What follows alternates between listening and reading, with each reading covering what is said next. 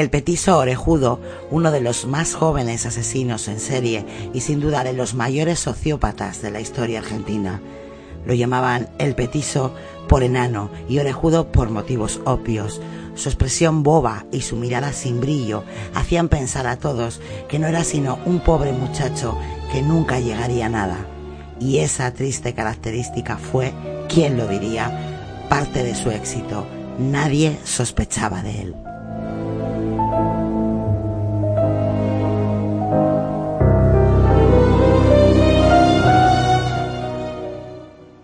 Las pesadillas empezaron hace seis años. Eran las fiestas del barrio. Llevé a Mateo a la feria. Dejé a Mateo al borde de la pista. Y cuando se acabó el baile había desaparecido. Comisario, venga a ver esto. Le busqué por todas partes. ¿Qué clase de hombre hace una cosa así? ¡Mateo!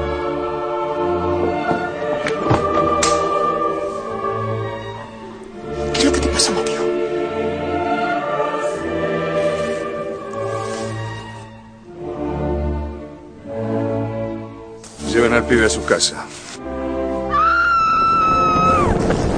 ¡Oh, Dios! ¡Traigan agua!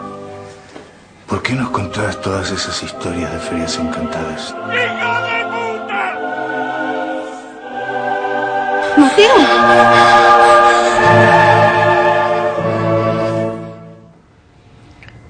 ¿Vos me crees, mamá?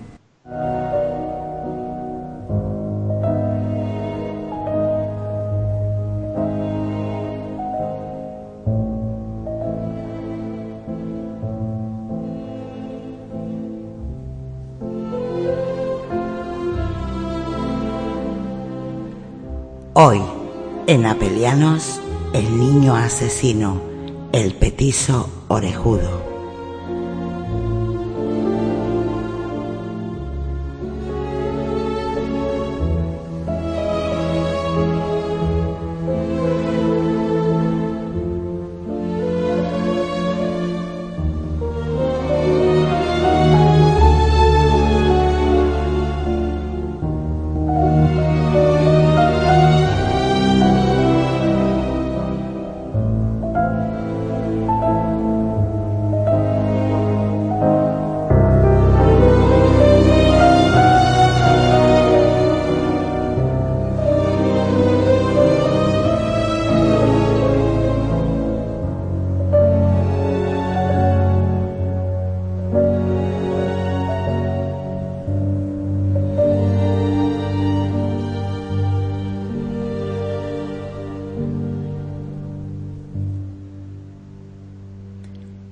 Bienvenidos un día más a los sábados Mando yo aquí en Apelianos. Bueno, pues una charla, como no, otra vez con uno de esos asesinos en serie que nos ponen la piel de gallina, no tanto por las víctimas que la verdad eran muy pequeñitos, sino también por la edad, ¿no? De este mismo asesino que no dejaba de ser un niño. Vamos a dar la bienvenida a nuestros compañeros del día de hoy. Hola Lucas, ¿cómo estás? Hola, muy buenas noches. Un saludo a toda la gente que se escucha ahora y en diferido. Y nada, hablar de otro asesino. Que se comenta que era el primero en toda Latinoamérica.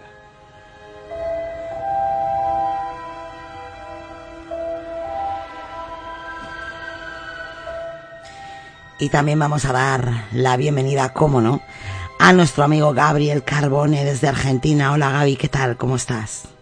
¿Qué tal Sonia? Muy buenas noches, buenas noches Lucas, buenas noches Sierra y buenas noches a todos los oyentes de- del podcast de los sábados mando yo. Bueno, hoy vamos a hablar de un tema que va a estar bastante álgido, bastante, bastante profundo por la historia, porque es bastante, bastante complicado el asunto de acá del muchacho de prominentes antenas parabólicas.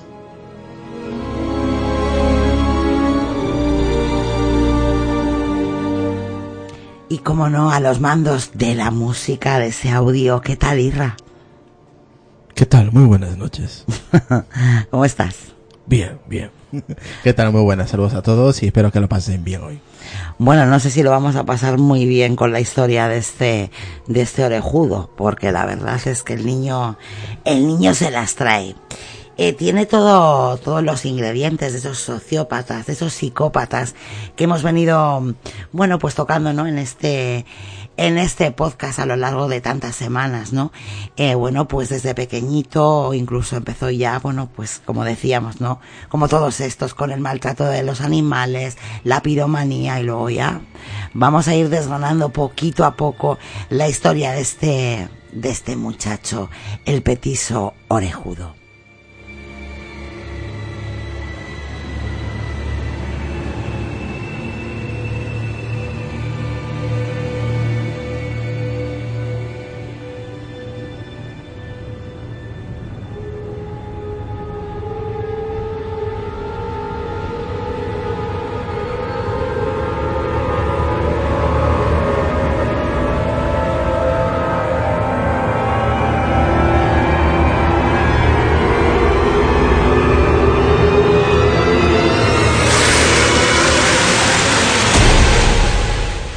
Bueno, antes de comenzar vamos a saludar a la gente que nos acompaña en el chat de Telegram, a Sami que está ahí celebrando con sus con sus amigos en casa. Un saludo para, para los cuatro, para JC, Oliver, Reyman, Jordi Gómez Muñoz, ¿Quién más? ¿Quién más? Lázaro, que también está por ahí, dando por saco siempre.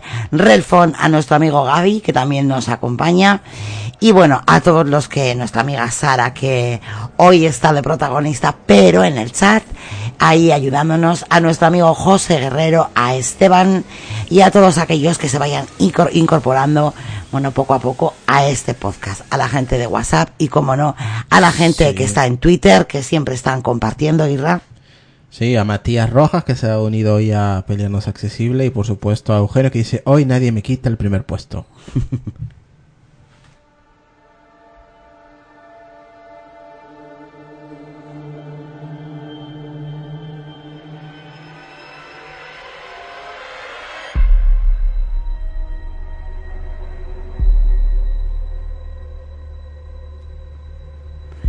Cayetano Santos Godino será probablemente el primer asesino en serie de la historia policial argentina.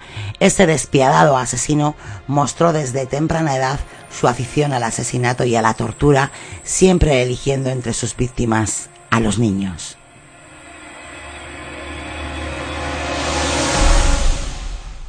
La ciudad porteña de Buenos Aires vio nacer el 31 de octubre de 1896 al hijo de los inmigrantes calabreses Fiore Gordino y Lucía Rufo.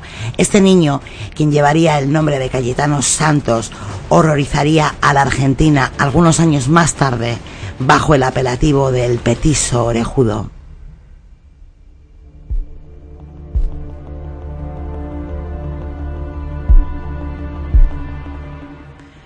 Fiore fue quizás responsable en parte de haber engendrado a quien se convertiría en el primer criminal en serie de la historia policial argentina.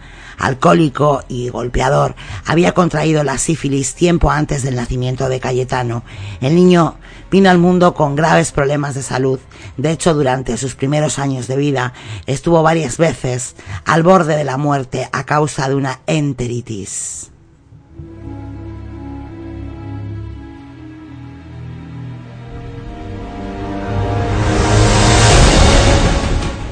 La niñez de Cayetano transcurre en la calle, vagando y sufriendo los fuertes golpes y maltratos realizados, tanto por su padre como por su hermano mayor. En total, eran siete hermanos. A partir de los cinco años, concurre en varias escuelas, de donde siempre es expulsado por su falta de interés en los estudios y su comportamiento rebelde.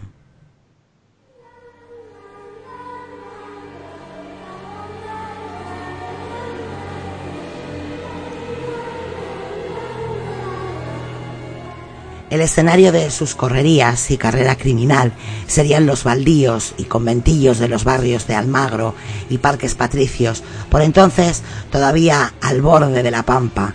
Es una zona de quintas, de retiro, de descanso, pero también es un arrabal desgranado de paisanos y extranjeros.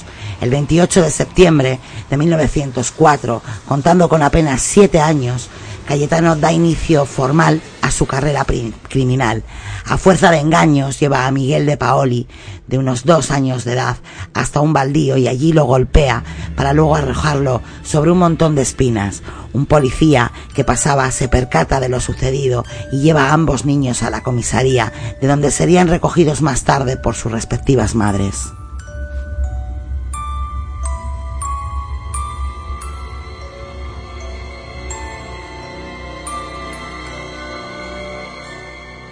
Cayetano Santos Godino alega que primero fue agredido por el niño de dos años y que él solo se defendió a pesar de las didas y por ser menor de edad.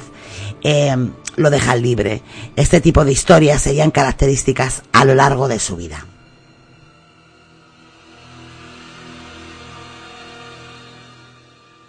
Cayetano Santos Godino, domiciliado en General Urquiza 370. Figura como testigo en el ataque a un chico al que apalearon hasta matarlo. Fue el 28 de septiembre de 1904. Cayetano tenía solo siete años cuando, por medio de engaños y después a la fuerza, condujo a Miguel Paoli, un niño de apenas dos años, a un descampado. No solamente lo golpeó con dureza, sino que también lo empujó hasta hacerlo caer sobre una chumbera. Ya te puedes imaginar eh, las heridas que le causó en el cuerpo aquel golpe. Eh, no sabemos qué habría ocurrido de no pasar por allí un agente de la ley que llevó rápidamente a los dos muchachos a comisaría la corta edad de ambos hizo que no se tomaran medidas de ningún tipo. Pero aquel suceso no fue algo excepcional. Pocos meses después, Petiso Orejudo realizó un acto parecido, en este caso con una niña de año y medio de edad, Ana Neri. La llevó en pellones a otro descampado y allí empezó a golpearla con una piedra en la cabeza. Otra vez eh, ocurrió el milagro de que un policía acude al escuchar los gritos. Pero...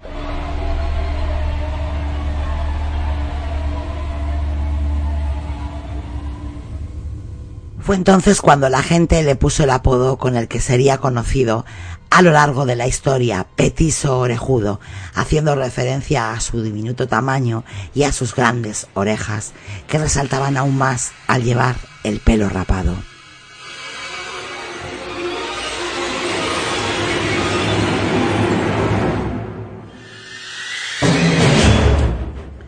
Fue entonces, en el año 1905, con el mismo modus operandi que utilizó con su anterior víctima, eh, como hemos escuchado en un poquito en ese audio que nos ha puesto Irra, cuando conduce hasta un solar a Ana Neri, que apenas tenía 18 meses, y allí la golpea en la cabeza de forma repetida, utilizando una piedra. Nuevamente, quiso la providencia que apareciera en acción un policía que vigilaba la zona impidiendo que el petiso orejudo terminara lo que había empezado. Es detenido de nuevo, pero debido a su corta edad es dejado en libertad esa misma noche.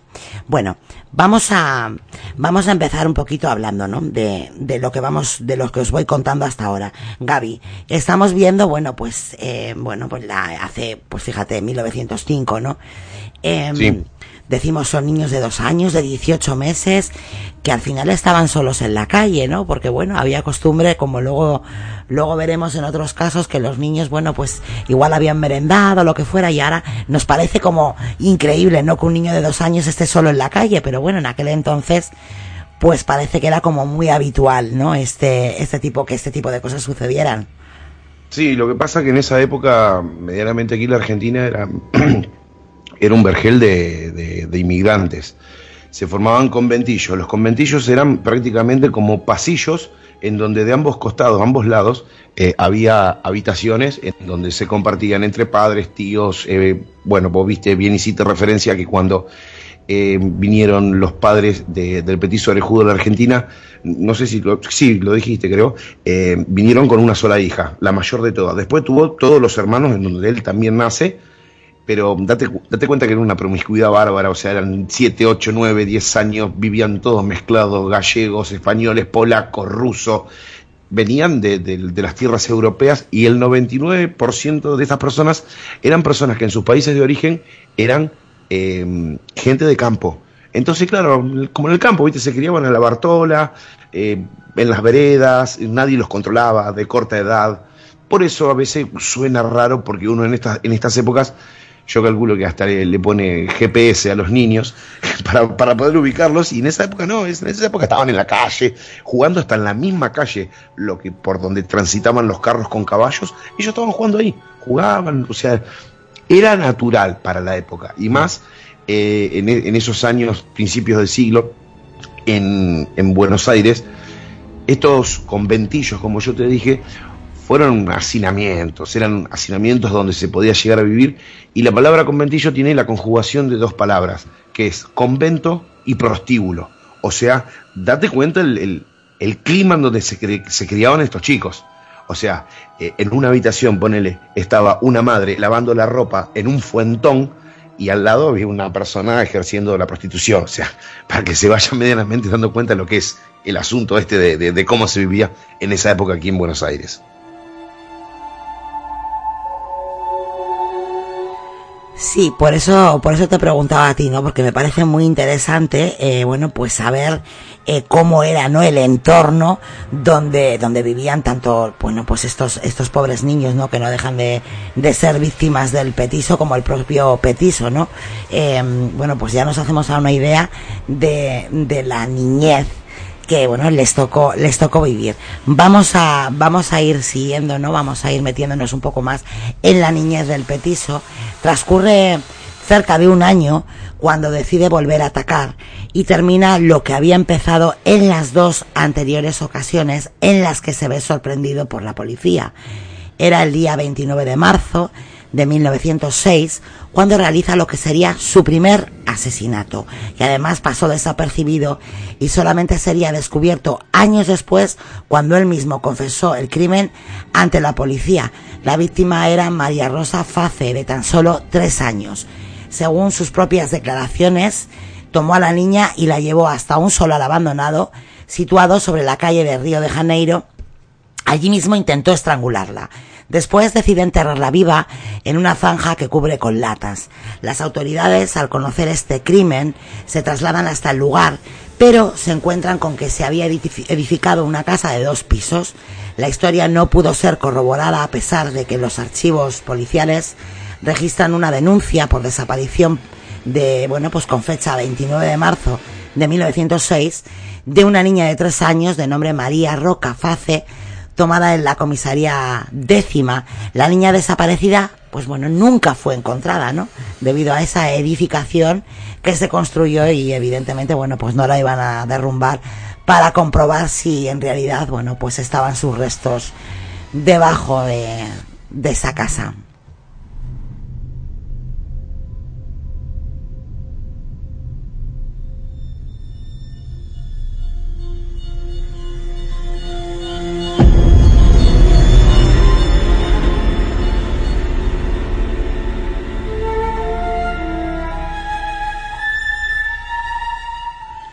Ese mismo año, al parecer, algunos días después de cometer ese primer asesinato, Cayetano sería denunciado ante la policía por su padre al descubrir que ha martirizado algunas aves domésticas. Fiore encuentra dentro de un zapato de su hijo un pájaro muerto y debajo de su cama una caja en donde guardaba los cadáveres de otras aves. A continuación vamos a, a reproducir el acta que en aquella ocasión fue levantada con la propia denuncia, bueno, pues que el padre hace ante, ante la comisaría de policía. Dice, dice lo siguiente. En la ciudad de Buenos Aires, el día 5 del mes de abril del año 1906, compareció una persona ante el infrascripto comisario de investigaciones, la que previo juramento que el legal forma prestó al solo efecto de justificar su identidad personal, dijo llamarse Fiore Godino, ser italiano, de 42 años de edad, con 18 de residencia en el país, casado, farolero y domiciliado en la calle 24 de noviembre 623.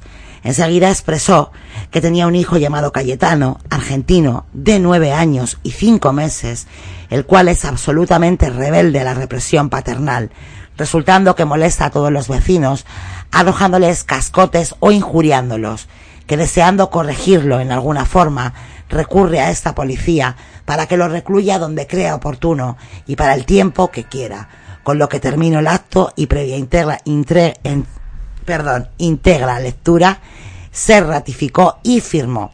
Firman Francisco Laguardia, el comisario Fiore Godino, y se resolvió detener al menor Cayetano Godino y ser remitido a la alcaldía segunda división a disposición del señor jefe de policía. Cayetano pasó recluido poco más de dos meses y después regresó a las calles. Como ya no asiste a la escuela, vuelve a dedicarse a la vagancia, sumido en sus morbosas fantasías, masturbándose continuamente.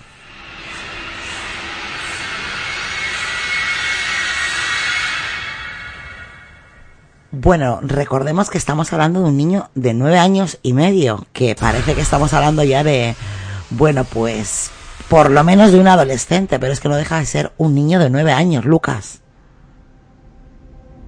Eh, eh, espera, que, que estaba leyendo una cosa. Eh, sí, la verdad es que este hombre ya empezó muy prontito a hacer sus eh, pequeñas o grandes fechorías, ya apuntaba maneras.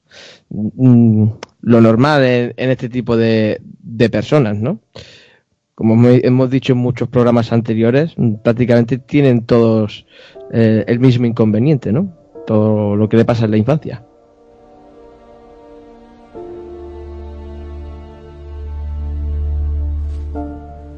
Fijaros qué difícil es para unos padres, sean de la condición que sean, porque bueno, ya estamos viendo, ¿no? Bueno, que su padre tenía problemas con el alcohol, era un maltratador y todo lo que podamos decir, pero qué difícil para unos padres de un niño que empezó, empieza su carrera Yo me lo hubiera cargado. Eso para empezar. su carrera, bueno, pues eh, de delincuencia con siete años, que con nueve se tenga que presentar uno en la comisaría de policía y decir, mire usted, aquí le dejo a mi hijo, soy incapaz de, bueno, pues de, de, de hacer nada con él y, y, bueno, ingrésenle donde y el tiempo que quieran ingresarle, porque no puedo más. Yo es que yo no sé, Sonia, si era peor eh, la cura que la enfermedad. Claro, sale, la verdad es, sí, sale peor, ¿no? De cuando él ingresa es lo que... Sale lo- con, sale con más rabia, eh, Sí. más, eh, sale más violento de lo que a él había entrado. O sea, sale con, eh, parece ser, claro, un tío que, un niño, es que entró con, con, con una edad muy niño y, y que tus propios padres, tus propios padres que te han dado la vida, sean los que te lleven a la comisaría para que, y te digan, señores, a vuestro, a vuestra merced.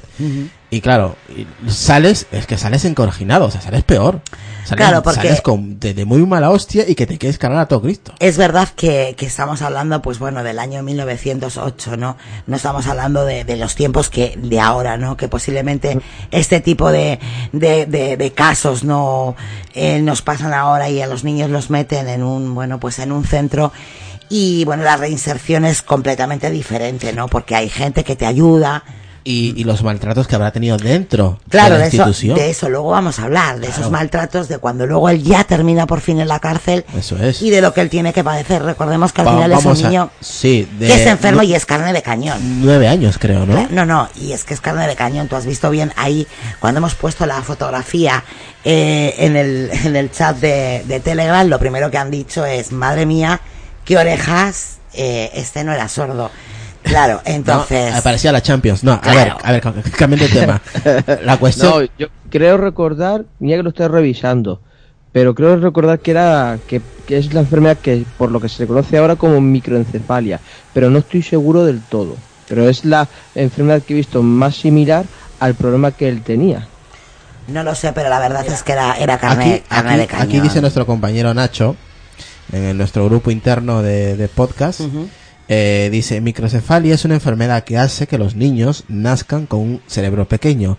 Hay muchos factores que provocan la microcefalia. Se ve muy claro porque tienen un cráneo pequeño, generalmente son incompatibles con la vida, aunque hay gente que sobrevive con grandes deficiencias. El virus del Zika, por ejemplo, se asocia últimamente con casos de niños con micro, microcefalia, pero tendría que, no, pues eso, no, que estudiarlo más a fondo nuestro compañero, pues para más o menos eh, a ver si hay algo compatible con lo que estamos comentando ahora, ¿no? Con el Zika y la microcefalia. Es que todo eso es lo que también lo que he estado leyendo, ¿no? Me informa también de eso y no estaba muy seguro del todo porque mm, de los sitios que está escuchando mm, creo recordar que mencionaban esa palabra, pero no estoy seguro del todo. Hombre, la verdad que sea como fuere, es lo que, es lo que te digo, con las condiciones de, del chico, porque además, pues bueno, era un, era un, un niño pequeño y además es que encima él estéticamente era pequeño Aparte y lo único que- que tenía grande eran las orejas. Entonces imagínate Iba a decir otra burrada. el bueno. ambiente donde, el ambiente donde, Pero, a ver. donde vivía, pues era foco de risas. No, me refiero que a la gente, por ejemplo, cuando él como tres veces, eh, la policía, eh, cuando salvó a, a creo que a dos, tres niños de sus manos, de, mm, de este, del niño este, el, la policía como lo veía con una cara de angelito, es que tú lo ves y parece que no ha matado ni una mosca. Es un niño pues normal, pero que tampoco se le ve una cara de, de, de, de asesino, de psicópata. Es que eso le libró ese aspecto de, como he dicho al principio, de- imbécil. Porque es verdad, ¿no? Eh, La misma policía decía, ¿no? Tiene aspecto de imbécil, tiene aspecto de tonto.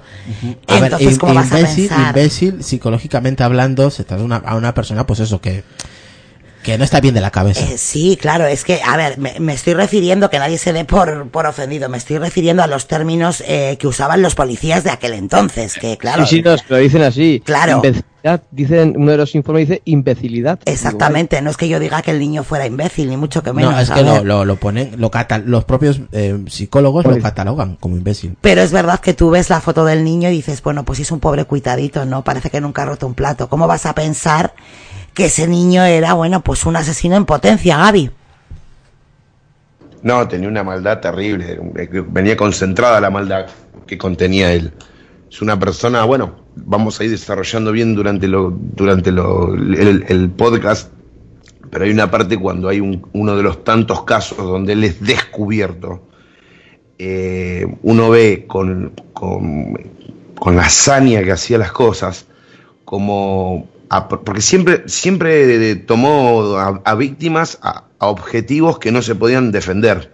Estaban eh, niños de dos años, de tres años, de cuatro años, bebés, porque hay también algunas que otras cosas con bebés. O sea, era una persona que sí, uno lo mira y bueno, sí, se puede llegar a decir que tiene una cara semi-angelical, pero era una persona, mu- muchos conflictos. Eh, algunos alegan, algunos dicen que sí, que era verdad, otros dicen que no. Dicen que bueno, que era una persona que, como vol- eso sí vos lo, lo comentaste al principio, Sonia, que era una persona que no tenía o cero interés sobre los estudios. Era echado de las escuelas y decían que prácticamente era eh, analfabeto puro, o sea, no sabía ni leer ni escribir. Así o sea, es. vos sumale todo eso. Sí, todo era, eso. era analfabeto, es cierto, pero luego, no, luego creo que vamos a entrar a, ese aspecto, pero es cierto que era un niño analfabeto y, o sea, no sabía ni leer ni escribir, Gaby. No,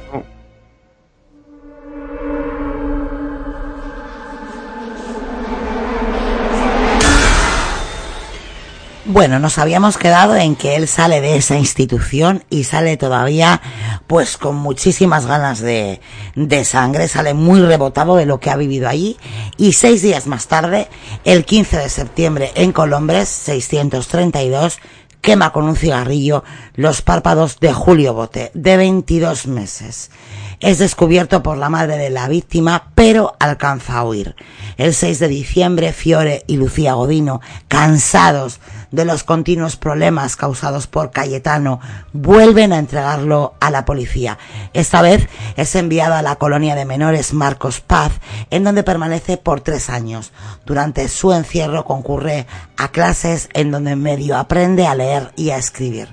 La estancia de Cayetano en Marcos Paz, lejos de regenerarlo, lo endurece.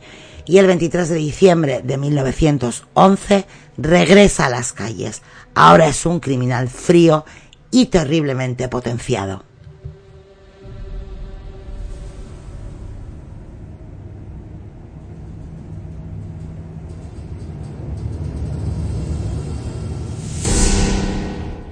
El 9 de septiembre de 1908 engatusó y llevó al niño Severino González, de dos años, a una bodega cercana al Colegio del Sagrado Corazón. Una vez allí lo empujó a una pileta donde solían abrevar los caballos y después la cubrió con una tabla para que el chiquillo no pudiera escapar y se ahogara.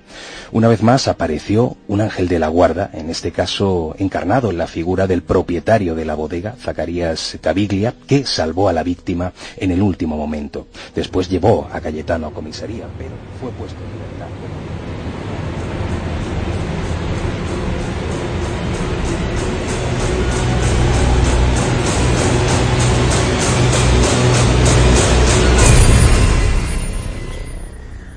Bueno, la verdad que mm, la liberación de ese centro o ese reformatorio, ¿no? Como lo conoceríamos nosotros, se da porque mm, son los propios padres los que hacen esa petición eh, para que regrese a vivir con, con ellos, ¿no? En un, bueno, fútil intento por redimirlo de su secuela criminal. Se habían ocupado de conseguirle un trabajo en una fábrica que por desgraciadamente, por desgracia solamente es capaz de mantener por tres meses. Nuevamente comienza a vagar por las calles, pero esta vez no se circunscribe a los barrios conocidos. Sus vagabundeos le llevan a frecuentar lugares y personas de más bajo nivel moral de la pujante ciudad de Buenos Aires. Asimismo, comienza a sufrir fuertes dolores de cabeza, que se traducían en ganas de matar, sobre todo después de tomar alcohol. En 1912 es un año que marca hitos en más de una historia. Por un lado se desata la guerra de los estados balcánicos y por otro lado el hundimiento del Titanic que se lleva al fondo del mar toda la gloria y pompa con la que fue bautizado.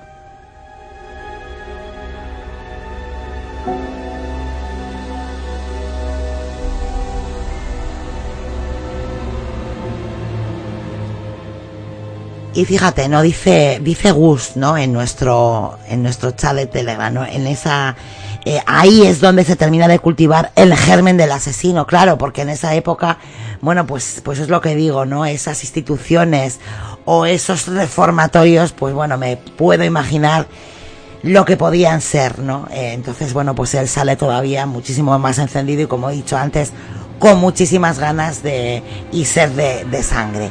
El 17 de enero de, de ese año de 1912, Cayetano, quien ya es conocido en las calles con ese nombre del petiso orejudo, se introduce en una bodega, en lo que hemos escuchado en ese audio que nos has puesto, Sí. de la calle de Corrientes y da rienda a otras de sus grandes pasiones. Otra característica que ahí que está Sara en el, en el chat siempre lo dice, ¿no? El fuego. Esa, esa, ese amor que tienen algunos de estos sociópa- sociópatas por hacer daño, bueno, pues a, a esos animales domésticos o ese, ese amor por la piromanía.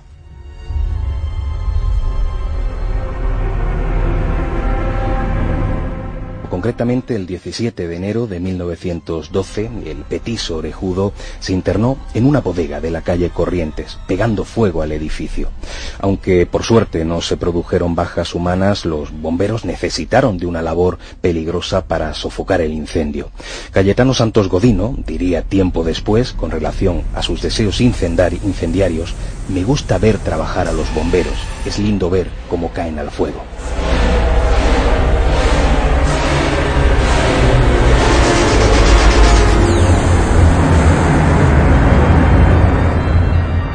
Bueno, pues ahí hemos escuchado, ¿no? Ese fuego tarda cuatro horas en ser sofocado y él está como mucho o como casi todos esos pirómanos eh, viendo el trabajo de los bomberos porque como dice, como dice ese corto que nos has puesto, él declara, ¿no? Me gusta ver trabajar a los bomberos, es lindo ver cómo caen al fuego. Él disfrutaba, ¿no? Cada vez que, Sí, que como un bombero... dice Jordi, muy cruel. Exactamente. Es él- un niño muy cruel, joder. Sí, muy malo. Era muy malo, ¿no? Él disfrutaba viendo pues como esos bomberos caían al fuego y bueno, pues ardían.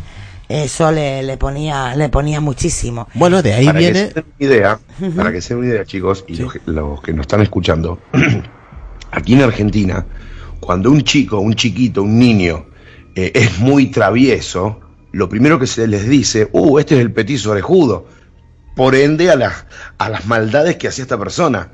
O sea, acá, como en, ot- en otros lugares, o también se dice, es la piel de Judas, cuando es alguien así rebelde. Bueno, acá tenemos la costumbre de decir, este es el petiso orejudo, como diciendo, cuidalo porque en la primera te, te- deja en, en- un segundo plano con cualquier cosa.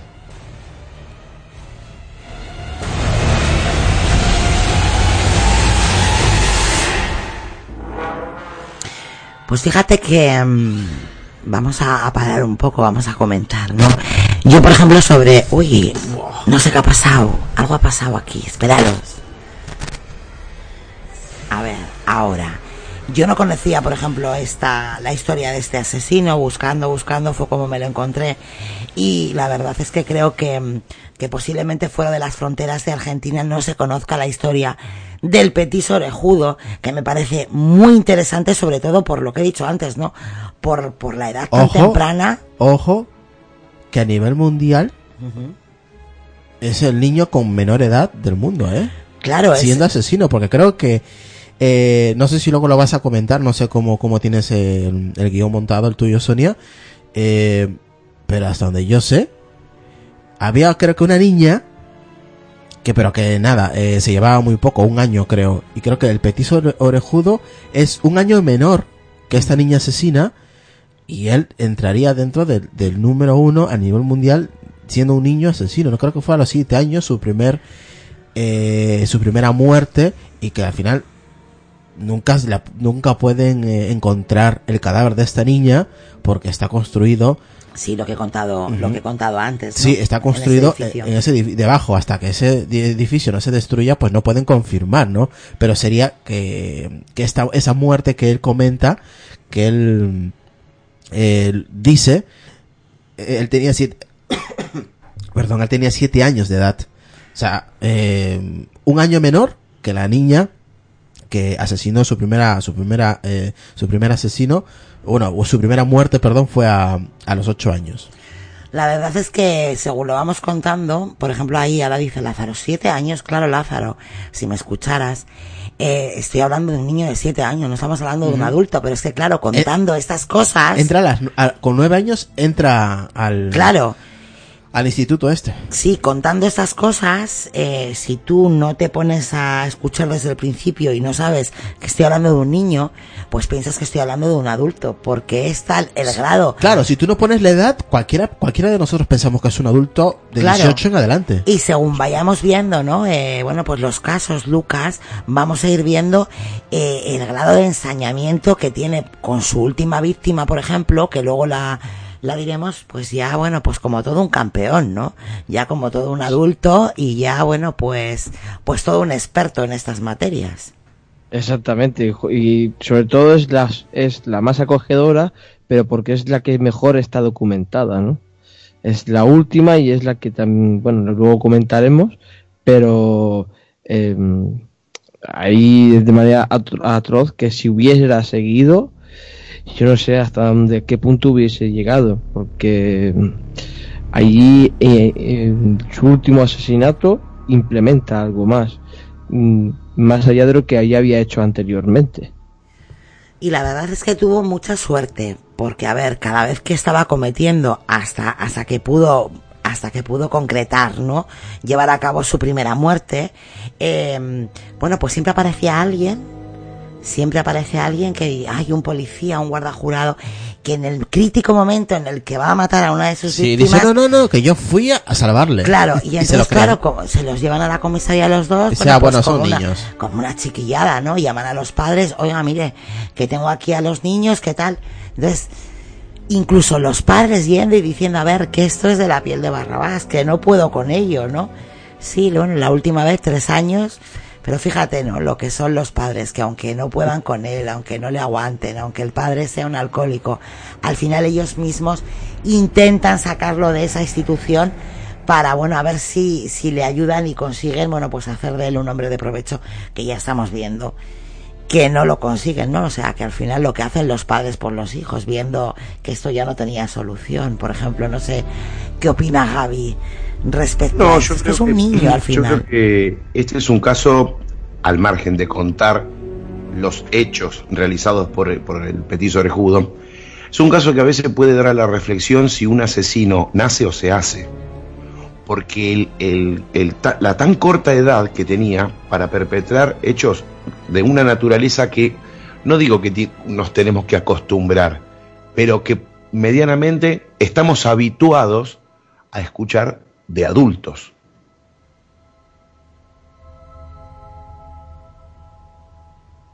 Yo pienso, Gaby, que este, este hombre no se hizo, no. Este hombre nació. nació siendo así y, para comentar, complementar un poco lo que comentaba Israel, por lo que yo he podido escuchar que dicen que es el primer niño asesino en toda Latinoamérica.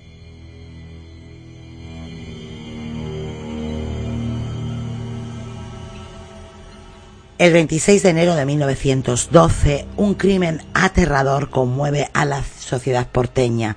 El cadáver del menor Arturo La Aurora, de 13 años, es encontrado en una casa puesta en alquiler en la calle Pavón.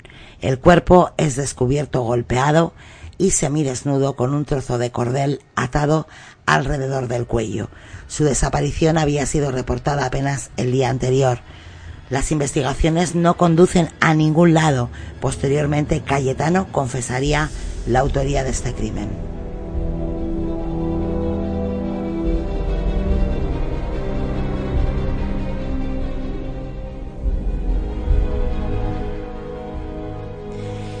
La verdad es que es curioso porque muchos de los casos de estos asesinatos, eh, bueno, pues se, se, perdían en la nada, las investigaciones no van a ningún lado, pero bueno, a él no le duelen prendas cuando le detienen decir, yo maté a este, yo maté a la niña, está en tal sitio, él se, bueno, se autoinculpa y no le, no le cuesta nada decirlo, ¿no? Como que él se van a gloria de decir, no, no, esos crímenes son míos y yo, yo los he matado. Sí, eso es verdad. Es más, Sonia, te, les voy a comentar algo, un detalle.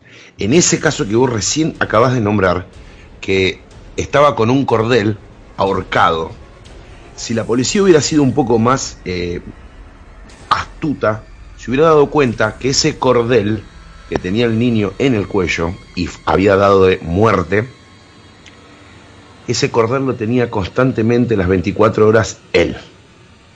Pero no se dieron cuenta, se les pasó el detalle.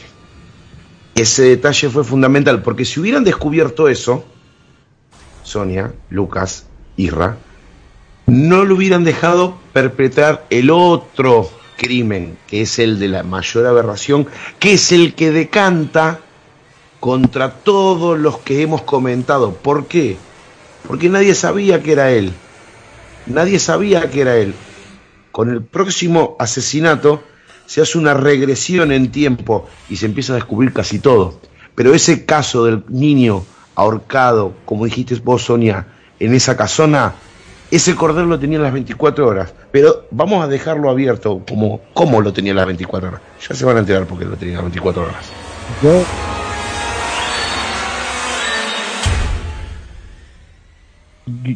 Yo había escuchado que la gente que, bueno, lo que he escuchado yo, que me ha parecido un poco raro, porque no, no lo he escuchado ni visto en otro sitio, pero que la gente que, la, que encontró a este chico muerto, que son los mismos que iban a mirar para alquilar la casa, fueron detenidos y fueron encarcelados porque se pensaban que eran ellos mismos. Cuando luego se le preguntó al petiso orejudo, él dijo que sí, que fue el que mató también a ese niño.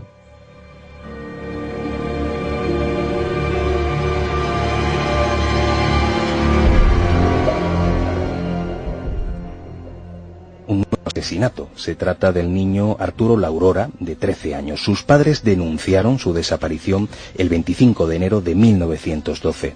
Por desgracia, su cuerpo apareció casi sin ropa y magullado dentro de una casa abandonada en la calle Pavón. La muerte se había producido por asfixia. Aún tenía en el cuello la cuerda que lo había ahogado.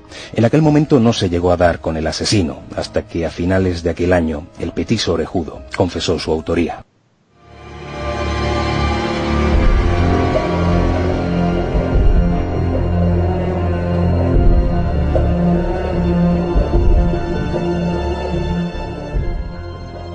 El 7 de marzo siguiente, Cayetano prende fuego a las ropas de Reina Bonita Vainikov, de 5 años. La pequeña fallece 16 días después de debatirse entre la vida y la muerte en el hospital de niños. En los meses siguientes, el petiso causa dos incendios más que son controlados fácilmente por los bomberos sin que se produzcan víctimas. El 24 de septiembre, mientras trabajaba en una bodega, propiedad de Paulino Gómez, Cayetano mata de tres puñaladas a una yegua. No fue detenido por falta de pruebas. Apenas unos días después, prende fuego a la estación Bail de la compañía de tranvías Anglo-Argentina. El incendio fue controlado por los bomberos.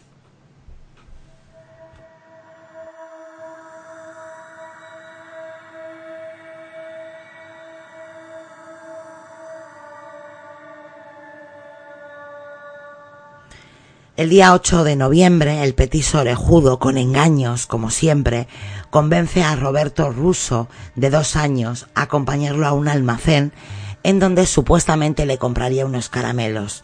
Le lleva hasta un alfalfar, a pocas cuadras de donde le ata los pies y procede a ahorcarlo con un trozo de cuerda y ahí sí, ahí sí viene, que usa para atarse los pantalones. Por eso nos decía Gaby que ese cordel él lo llevaba las 24 horas, ¿no, Gaby?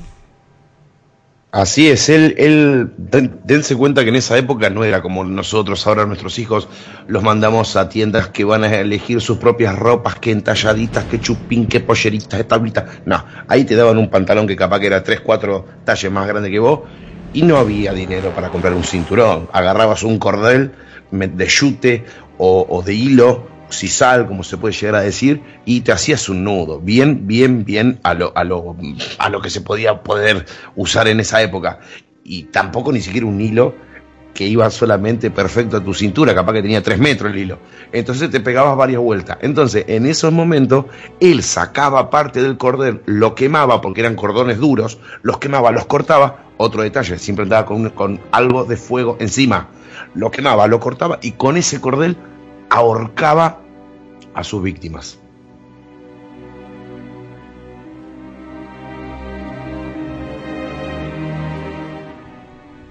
A ver, Isra, exprésate. A ver, con esto no le voy a dar la razón. ¿A quién? Al petiso orejudo. Ah, bueno. Pero hay que recordar la fecha. Estamos hablando de 1900. 1900 era una fecha, creo que lo puso ahí Sara, que no es una fecha donde un año donde a los niños no no tenían derechos ninguno. O sea era como un, se les se les juzgaba como un o se les miraba mejor dicho como un adulto más. Eh, no es como ahora no en 2017 eh, se les miraba de otra forma. Eh, morían mm, morían muy jóvenes o sea, eh, la, la, situación también era diferente, la época era diferente. ¿Me estás queriendo decir que un niño de nueve años es como una, un adolescente de ahora? Básicamente. decir, que maduraban antes. Sí, porque eran criados básicamente en la calle, entonces la situación era diferente. Uh -huh. eh, estamos hablando de 1900, principios de 1900, de 1900 o sea, era eh, una, una, época completamente diferente y a los niños no se les miraba como un niño, como tú ahora la, la, la ves a, a, tu niña de 10 años. Igual en 1900 se les veía como una persona de 20. Claro, por eso, por eso cuando hemos empezado este podcast le he dicho a, le he preguntado a Gaby, ¿no? Porque estamos viendo que son las víctimas, menos salvo uno que tenía 13 años, uh -huh. eh, son, son pequeños de dos años, de 18 meses, que hacían en la calle. Al final eran niños que, como él ha dicho y lo ha explicado muy bien, ¿qué hace un niño de dos años? Se criaban en la calle. Claro, por eso he dicho que también hay que ponerse en el lugar de Petit Orejudo. Era una familia básicamente desestructurada. El, el padre era borracho, su, su, hermano mayor se juntaba a, a a las hostias que le daban con su, junto con su padre. Era, era un, era un niño reprimido, básicamente. O sea, todo lo tenía en su contra. Con esto no quiero, no quiero, no quiero darle la razón, pero también hay que, hay que poner todas las cartas sobre la mesa. ¿Vale? Hombre, sí, pero tenía, como él, tenía todo en su contra. Sí, vale, pero como él, pero, había muchísimos niños que tenían que todo sí, en su contra. pero- ya volvemos pero- aquí en sí, no, no, no, no. o se hace. No, ya estamos otra vez no te equivoques. Con esto quiero decir que todo lo que ha tenido que sufrir ese chaval. Aún así, él ya venía de fábrica así fallado. Pero me refiero a que hay que poner, hay que contar todo, todo a su alrededor, no solamente lo que él hacía, sino todo lo que tenía a su alrededor, la ciudad, la gente, el año, todo lo que le pasaba, era analfabeto, esa, esa, sí, vale, un niño, pero tenía todo en su contra también. Sí, pero creo que eran de, creo que eran ocho hermanos y él era el segundo de, de los ocho. No, creo que era el tercero. El, Él era el segundo, tercero. era así, pero eran ocho hermanos, o sea, el resto de hermanos a ninguno les pasó nada. Y aún así que el padre tenía una enfermedad que dicen que que él, él, su comportamiento era así por la enfermedad del padre, pero de ninguno de los hermanos había ningún reporte que eh, dijera algo muy similar. Mira, a ver, Lucas, yo te doy un ejemplo bien sencillo. Yo he sido el mayor de cinco hermanos. Si- sigo siendo. Eh, de los cuales yo soy diferente a los demás. Y ellos son diferentes a mí. Y eso, hemos vivido bajo el mismo techo, hemos tenido la misma educación, pero todos tenemos diferentes personalidades. Yo puedo hacer una sesión en serie encubierto o, o un violador y aquí nadie se hubiese enterado. Y he, he vivido bajo el mismo techo, mientras que mis hermanos pueden ser el mejor trabajador de, de, de- de su lugar, de su centro. Está O sea, eso no tiene nada que ver. A ver, la educación es la misma para todos. a eso quiero llegar, que Sí. él, te- él- él estaba, tenía sus hermanos, que era uno, un hermano mayor que él, y también se metía cuando le daban No, a eso quiero llegar yo.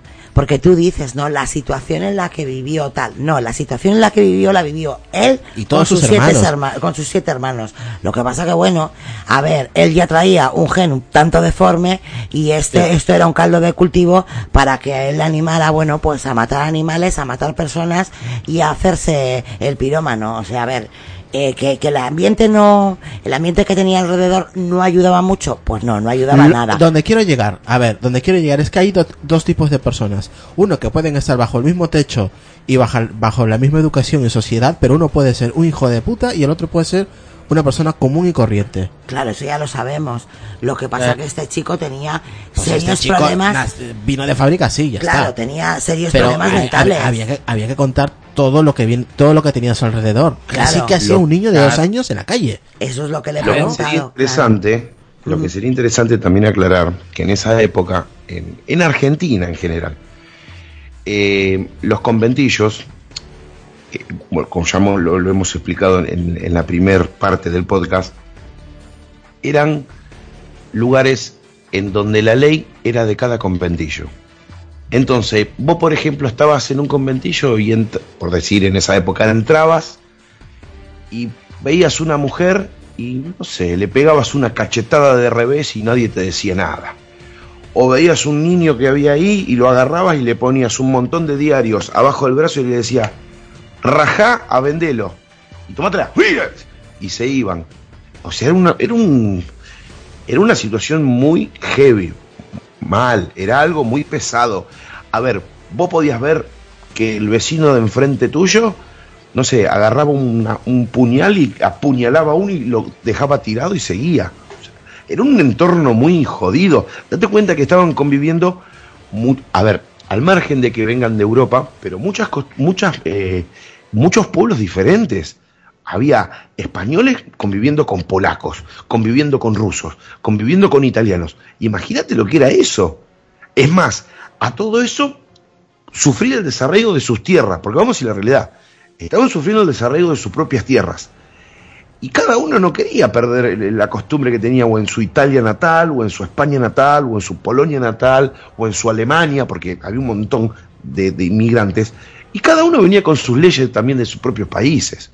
Entonces era como que se, se armaba un crisol de razas que no sabías a quién hacerle caso, ¿no? Sí, pero a ver, Gaby, date cuenta que este, este padre de familia italiano y su, y su mujer italiana fueron a la comisaría y dijeron, a ver, nosotros somos italianos, pero nuestro niño ha nacido aquí, es argentino y es un dep- depravado mental. O sea, está mal de Sí, la no, cabeza. sí, o sea, bajo, eh, os dejamos bajo su disposición. pared, o sea, mejor no te lo puede poner, tío.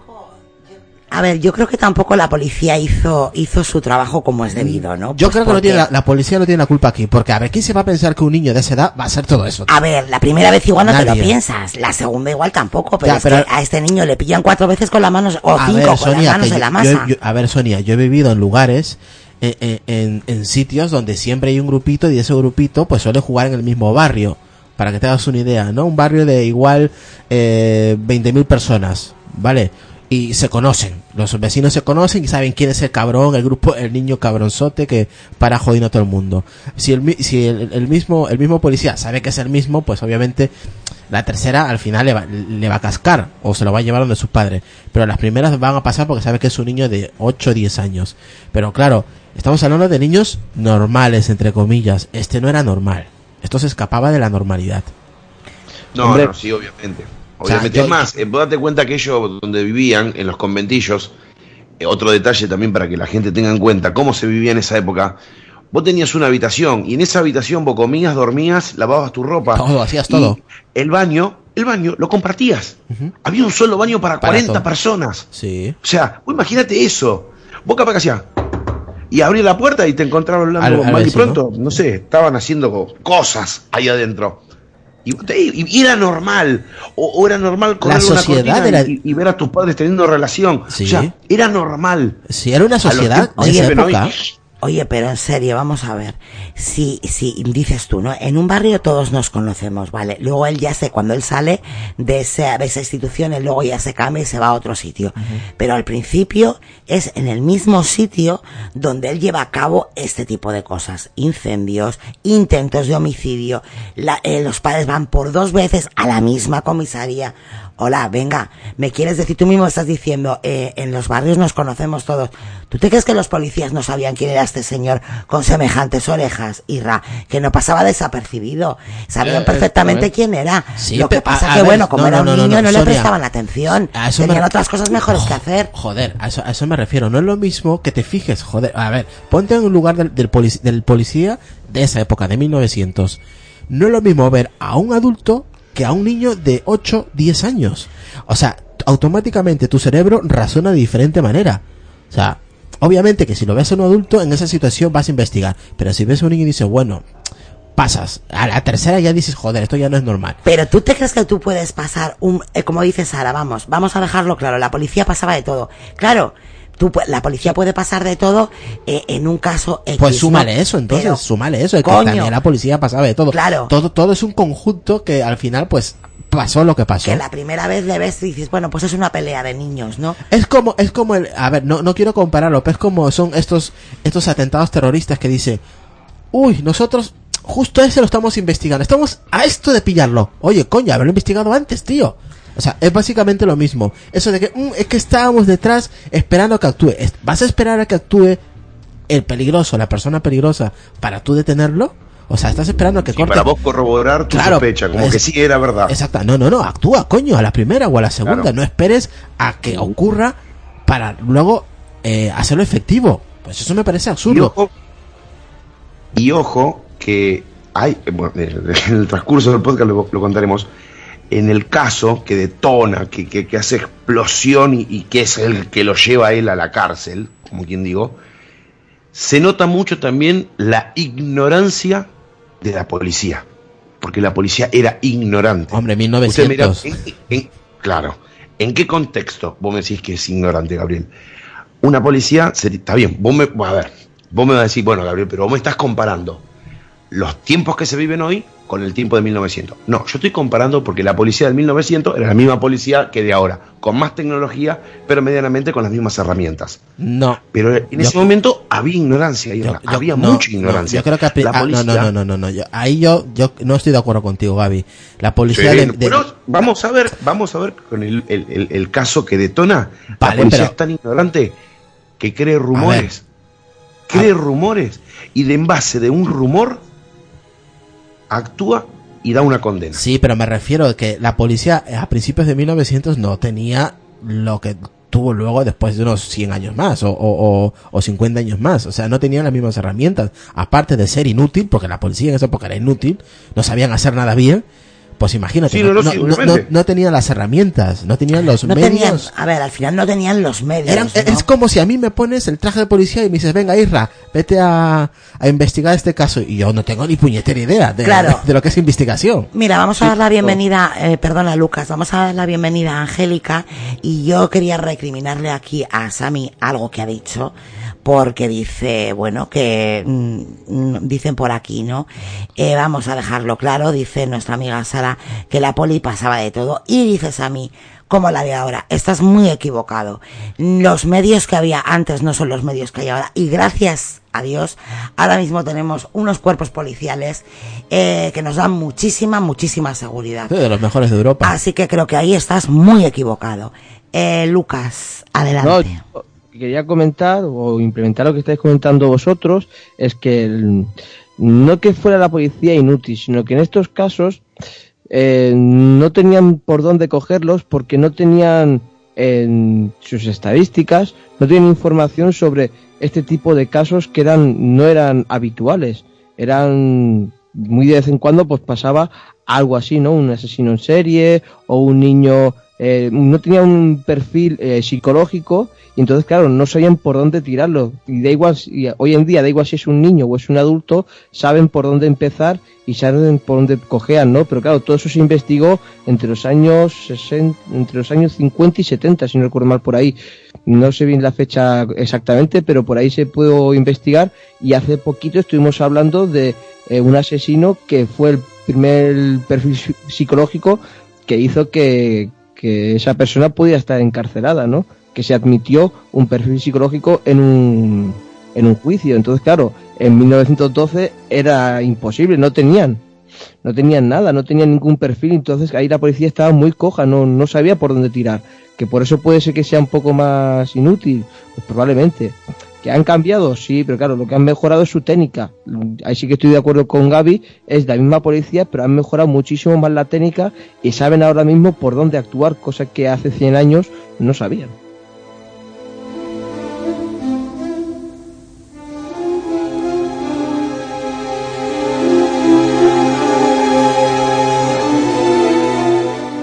Bueno, pues así piano a piano llevamos una hora de podcast, Vale, que parece avisa. que hemos empezado hace Ahora. cinco minutos. Ya.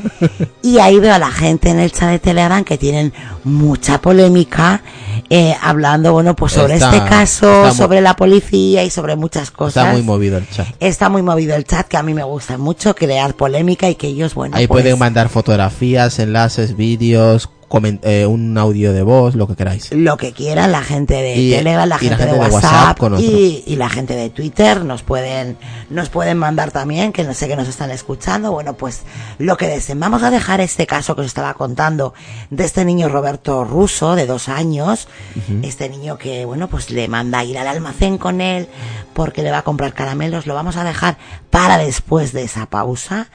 Y, y bueno, pues vamos a poner un poco de música o vamos a dejar puesto algo mientras hacemos este pequeño descanso y nada, la gente del chat que sigan, que sigan discutiendo que a mí me gusta, me gusta mucho leeros. Venga, vámonos.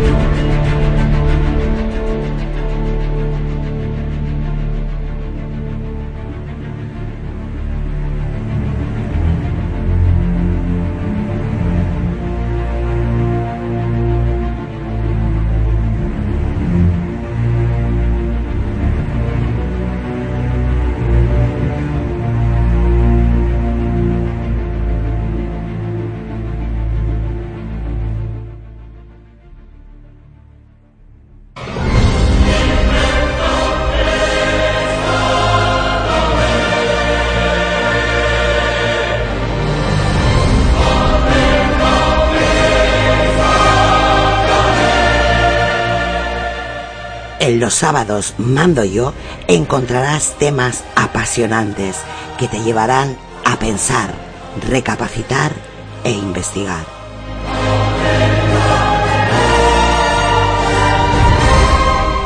Los sábados mando yo, te alejará de la realidad, escaparás durante unas horas, te llevaremos a otro nivel.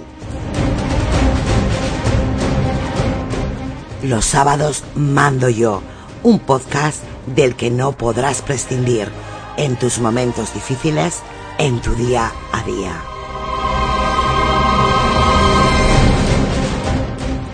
Un espacio donde desearás pasar horas, donde tú serás el protagonista.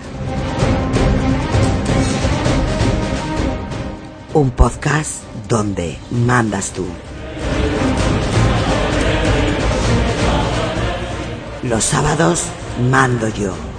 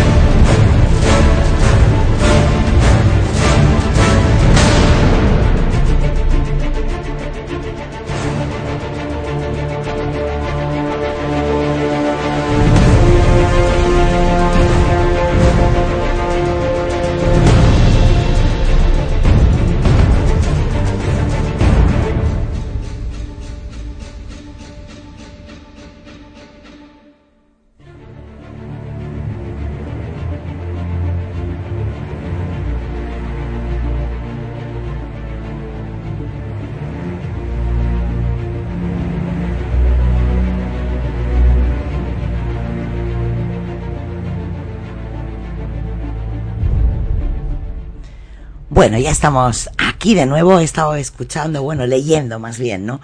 Los comentarios de nuestros amigos y dice Relfon. Hasta hace bien poco la figura del asesino en serie o del psicópata que mata por placer era algo impensable. Simplemente no se admitía esa situación y se pensaba que todos los crímenes eran pasionales o por razones económicas y no se investigaban más allá. Dice Sara, hasta los 70 u 80 no se tenía en cuenta esa calificación criminal. Si no me equivoco, ese nombre se le dieron unas investigaciones del FBI, Ressler y Douglas. Bueno, pues ahí, ahí quedan, ¿no? Esos apuntes de, de nuestros amigos del chat de Telegram.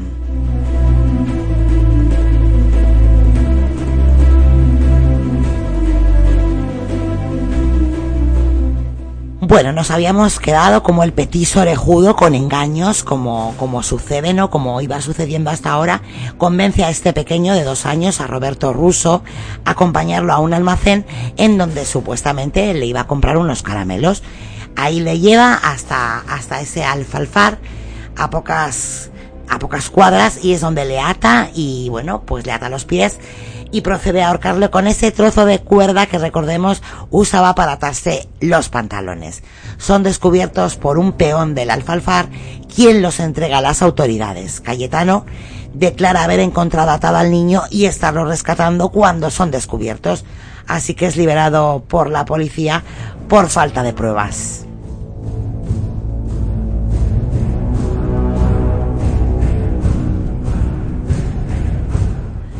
El día 16 del mismo mes, en un baldío situado en las calles del Dean Funés y Chiclana, intenta golpear a Carmen Gitone de tres años. Un vigilante hace acto de presencia y el agresor consigue escapar. Días después, el 20 de noviembre, cuatro días después, se lleva de la esquina de Muñiz y directorio a la niña Catalina Naulener, de cinco años busca otro baldío por la calle Directorio, pero antes de encontrarlo la menor se resiste a seguir. Godino se descontrola y la golpea. El dueño de la casa, ubicada en el número 78 de la mencionada calle, interviene y Cayetano logra huir de nuevo.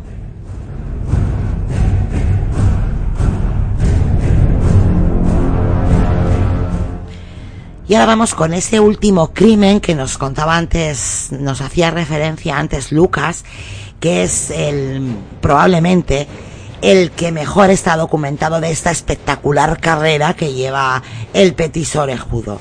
Su víctima, Gerardo Giordano, de apenas tres años, sale como todas las mañanas, después de desayunar con sus padres, de su casa ubicada en la calle Progreso número 2185 para reunirse con sus amiguitos y jugar a todo aquello, bueno, pues a lo que juegan los niños de esa edad. Esa misma mañana, el 3 de diciembre, a pesar de los acostumbrados gritos de su padre, Cayetano sale de su casa, ubicada en Urquiza, 1970, ya lleva clavada entre los ojos la determinación terrible de matar. Él ya sale de su casa sabiendo que esa mañana tiene que matar a alguien.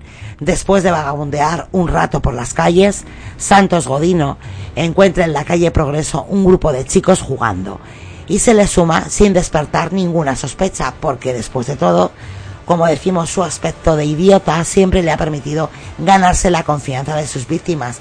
Vuelvo a repetir, como decimos, salvo aquel niño de 13 años, los demás son niños que el mayor, la niña mayor tenía cinco años, son niños de dos, de tres, él sabe con quién se mete, con niños indefensos a los que puede engañar simplemente diciéndole venga vamos que te voy a comprar unos caramelos. Poco después consigue convencer a Gerardo para que lo acompañe a comprar esos famosos caramelos. Un rato antes y sin éxito, invitó a otra niña, Marta Pelosi, de dos años de edad, pero la menor asustada se refugió en su domicilio. Así pues, víctima y homicida se encaminan sin apuro hacia el almacén ubicado en la calle Progreso 2599 en donde compran dos centavos de caramelos de chocolate. Enseguida, el más pequeñito le reclama los caramelos, pero Godino, imperturbable, resuelve dosificarlos. Le permite algunos, le da algunos y le promete que los demás, si acepta acompañarlos, hasta cierto lugar, bueno, pues alejado, la Quinta Moreno le, se los irá dando.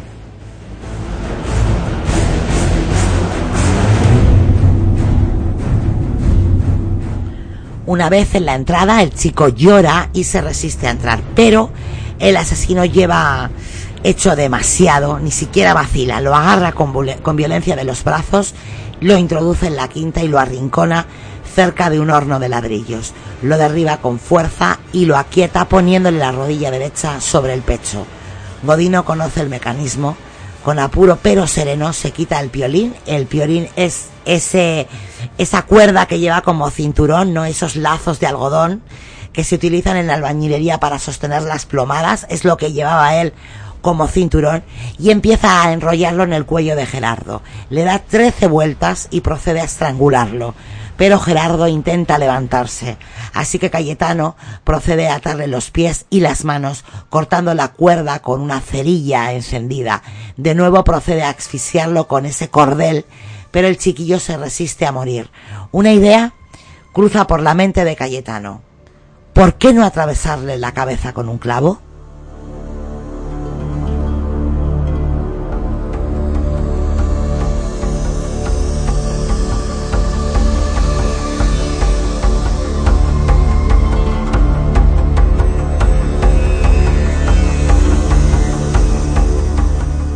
Uniendo la acción a la idea, el petiso se da a la tarea de encontrar esa herramienta deseada, ese, ese clavo. Su búsqueda le lleva hasta el exterior del local en donde se topa con el padre de ese niño, de Gerardo, quien le pregunta por el paradero de su hijo. Imperturbable, Cayetano le responde no haberlo visto y le sugiere que vaya a la comisaría más próxima a levantar el reporte.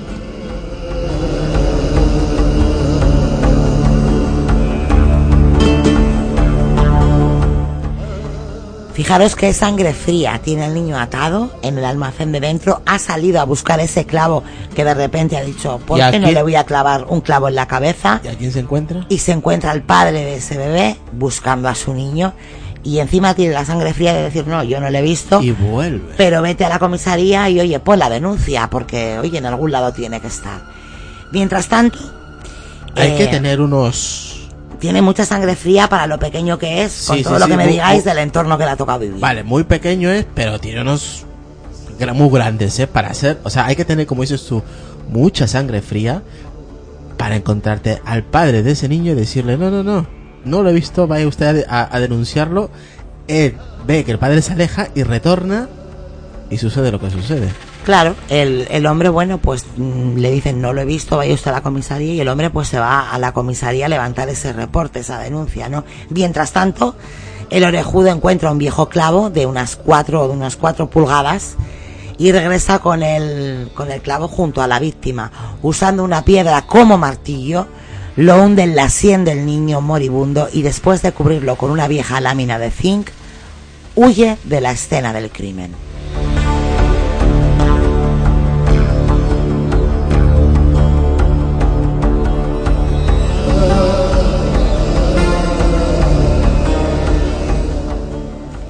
No contento con eso, fíjate lo que hace Irra.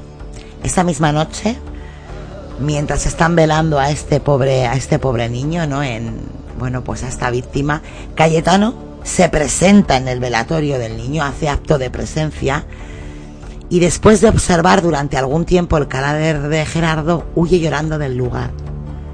¿Pero por qué huye? ¿Tú crees que huye porque dice, pobrecito, huye arrepentido, ¿no? De lo que ha hecho. Pues no. Huye porque según declara posteriormente, él va porque lo que deseaba ver era si el cadáver aún tenía el clavo en la cabeza. Para su desgracia, dos policías, el subcomisario Peire y el principal Ricardo Bassetti, ya habían ligado cabos con casos anteriores y esa misma madrugada se allanó el, el hogar de los Gordino arrestando a Cayetano. Hasta donde yo sé, eh, los policías como que lo vieron muy sospechoso, muy nervioso y que estaba él pregonando, o sea, él, entró al, ¿no? Al, velatorio y, comenzó a decir, oye, pero no tiene el clavo en la frente. Así es. Y es ahí, en la gran estupidez que comete, que lo pilla. De, esa, de, esa, de la manera más tonta es como lo pillan. Claro, ellos ya habían estado, a ver, ellos al final habían estado investigando, habían estado ligando, bueno, pues habían estado viendo las pruebas que había con otros, con otros casos y el que él se presente en ese velatorio y encima haga hincapié, ¿no? En el que, bueno, pues que el clavo no estaba en la cabeza y encima sale llorando, ¿no? Dice, bueno, pues cómo es posible, ¿no? Muchos habríamos podido pensar que el niño sale llorando de la impresión de ver al final a un bebé, ¿no? Muerto en esas condiciones, ¿no? Él, él lloraba porque no había conseguido ver el clavo en la cabeza Claro, por eso en la em- cabeza em- del empie- niño. Empieza a preguntar que dónde está el clavo eh, que es. debería haber estado, pues eso, ¿no? Clavado en... en la sien, en la ¿no? sien. Bueno, pues esa misma madrugada eh, van a la casa de los Gordino y arrestan a Cayetano. ¿Y qué encuentran en sus bolsillos? Pues un artículo de periódico aún fresco que relataba los pormenores del asesinato y en sus pantalones restos de ese piolín, de ese cordel con el que había intentado ahorcar al pobre Gerardo. Tras ser detenido, confesó cuatro homicidios y numerosas tentativas de asesinatos.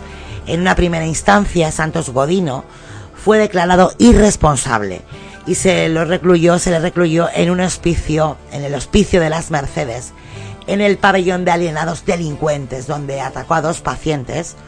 Uno estaba inválido en una cama y otro se movía en silla de ruedas y después Ahora- intentó huir. La gente dirá, yo lo sé, pero quiero que lo diga Gaby, Sí. que es alienado en Argentina, Gaby. Mira, el, el término alienado, te, te soy sincero, lo desconozco. No tienes ni- Acá no se usa mucho. Pues te- yo te lo digo, te lo digo yo. Alienado en Argentina se le dice una alienado eh, en, En una- aquella Argentina, en porque aquella- ahora parece ser que no se usa. en aquella Argentina un alienado, el término médico alienado es alguien que está mal de la cabeza. No alienado la gente que ahí busca temas de alien, no, no, no, no. Alienado es una persona que está, pues eso, mentalmente no está en sus facultades, vale, está. Claro, dice Oliver, alienado se usa en todos los lados. Claro, pero, pero nosotros conocemos alienado quizás con otro, Sí, pero te hablo de término médico con otro eh, significado. en estos tipos de institutos Claro. que se les llama alienado a una persona pues que está fuera de sus cabales, una persona loca, ¿no? Claro, por eso dice, ¿no? Que fue declarado irresponsable, ¿no? Bueno, pues como que no era, no estaba en su sano juicio cuando perpetró estos asesinatos, estas tentativas. Por eso le recluyen en esta institución, bueno, pues que era para, No, no, por, por igual hay gente que dice, uy, alienado que era, que para, los, para- los aliens. claro, para delincuentes enfermos mentales. Des- Claro. Bueno, intenta, in- bueno, ataca, ¿no? A estas dos personas. Como siempre, él muy valiente. Uno inválido en la cama y el otro en silla de ruedas, porque él se mete con gente, o bien con, con niños pequeñitos, o con gente, bueno, pues con, con problemas para Ahí poderse dice defender. José, José María nos dice, eh, que está en Argentina, y dice, ahora no se usa ese término aquí en Argentina, antes sí, además es un término médico, Así exactamente es. lo que había comentado. Claro. Y lo que yo quería comentar, perdóname, Sonia, que te haya interrumpido, lo- el, el- porque vos desarrollaste ya el caso y, y ya él ha aprendido. Que hay algo que está medianamente en. se- están en los archivos argentinos. Él cuando comete eh, este, este aberrante crimen y le clava el clavo al nene, al padre, al padre, al padre del niño, el, era un sastre de apellido Giordano, no le querían tomar la denuncia porque decía, ah, debe andar por ahí, debe andar jugando por ahí. Y entre los vecinos empezaron a decir, ¿lo buscaste en la quinta de Moreno? Y se fue a la quinta de Moreno y ahí lo encontró. Y el padre, bueno, ante, ante semejante aberración, ver a su hijo atado y con un clavo en la cabeza, él tenía todavía la esperanza de que estuviera vivo. ¿Qué hizo? Lo alzó y se lo llevó para la casa. Imagínate que en esa época chocaban dos carros en una esquina y se juntaban alrededor 200 personas porque era algo prácticamente de otro mundo. El conventillo se llenó de gente porque todos querían dar su opinión, que no, que sí, que hacerle esto, hacerle el otro, todos querían revivir al chico. Llegó a tal magnitud de tantos vecinos ahí alrededor que ahí se acercó la policía. ¿Y por qué yo dije en su momento que la policía tenía la característica de ser ignorantes? Porque anteriormente en Buenos Aires había, un- había surgido un caso de una familia que el padre, a medida que iba teniendo los hijos, lo iban matando. Entonces la policía, con esa conclusión vaga, con una conclusión de un chimento y de una hipótesis sacada de los pelos y tomada como los cangrejos de las pinzas, dijo, ¿y si lo mató el padre? Y se lo llevaron preso al padre y a la madre. El niño muerto y los padres presos. Es una locura, por eso digo que eran ignorantes en esa época la policía.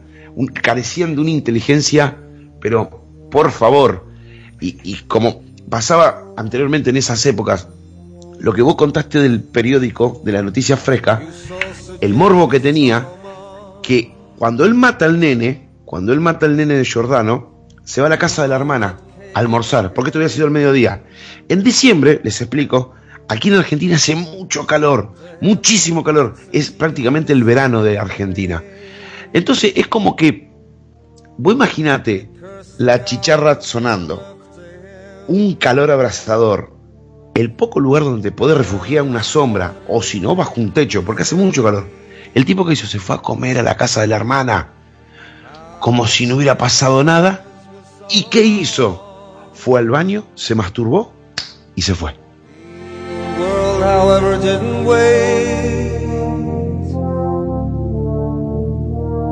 But soon observed what followed on.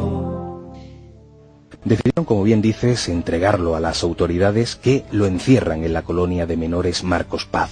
Esta vez estaría encerrado durante tres años, pero lo único que logró en ese tiempo fue aprender a leer y a escribir porque el resto de materias parecían no agradarle o no interesarle. Según los informes de sus cuidadores, esa estancia en el reformatorio acabó por violentarlo aún más. Por ello, cuando el 23 de diciembre de 1911 regresó a las calles, volvió a las andadas, o sea, su carácter se agravó eh, debido a fuertes dolores de cabeza que sufría de vez en cuando y cuando bebía alcohol.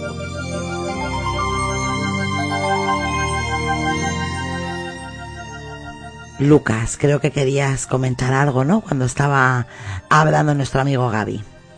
Sí, claro, o sea, el tema es que era una policía primitiva y joven, porque creo que se constituyó lo que era el cuerpo de policía por lo que está investigando, que es una pregunta que hizo Eugenio por el chat de Apelianos, accesible, y me ha entrado la curiosidad de cuándo se creó, y creo que se creó en 1813, o sea, llevaba nada más que 100 años la policía, teóricamente lo que era el término policía en, en Buenos Aires, ¿no? Entonces, claro, era una policía muy primitiva y claro, de todo lo que he comentado en Gaby, yo cuando lo estuve leyendo e informándome, me quedé bastante sorprendido, ¿no? De que por un rumor eh, a, los dos padres, ¿no? Hasta que él dijo, bueno, sí, he sido yo, lo detuvieron a él y tal, por, por esa tontería de decir, yo, hostia, me voy llorando porque no tiene el clavo en la cabeza, ¿no? O sea, algo ilógico, pero algo muy sorprendente, sobre todo de este, de este tipo, el, pequeño, el petiso rejudo, de que hasta el día de su muerte no mostró ni una pizca, pero es que nada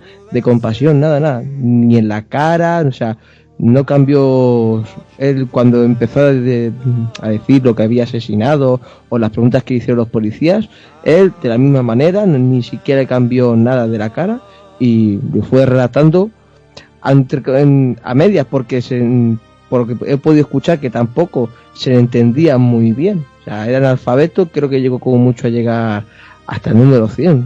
Pero bueno, eh, prácticamente no se lo entendía tampoco muy bien. Eso también lo que he podido escuchar por ahí.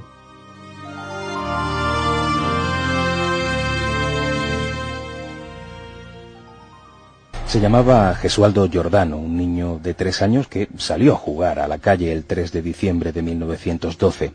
Acababa de desayunar con sus padres y fue en busca de sus amigos en el entorno de la calle Progreso.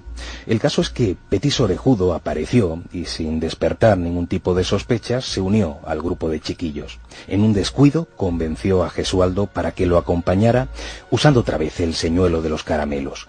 Curiosamente, esta vez Cayetano los compró e incluso les dio unos pocos a Gesualdo, pero le dijo que le ofrecería el resto de la bolsa si le acompañaba a la Quinta Moreno, una zona algo más apartada, y Gesualdo aceptó la propuesta. El petiso orejudo lo arrinconó contra un horno de ladrillos, tirándolo después al suelo. Sus intenciones eran claras, puso su rodilla derecha sobre el pecho de Gesualdo y ya inmovilizada la víctima, le enrolló en el cuello la cuerda de sus pantalones.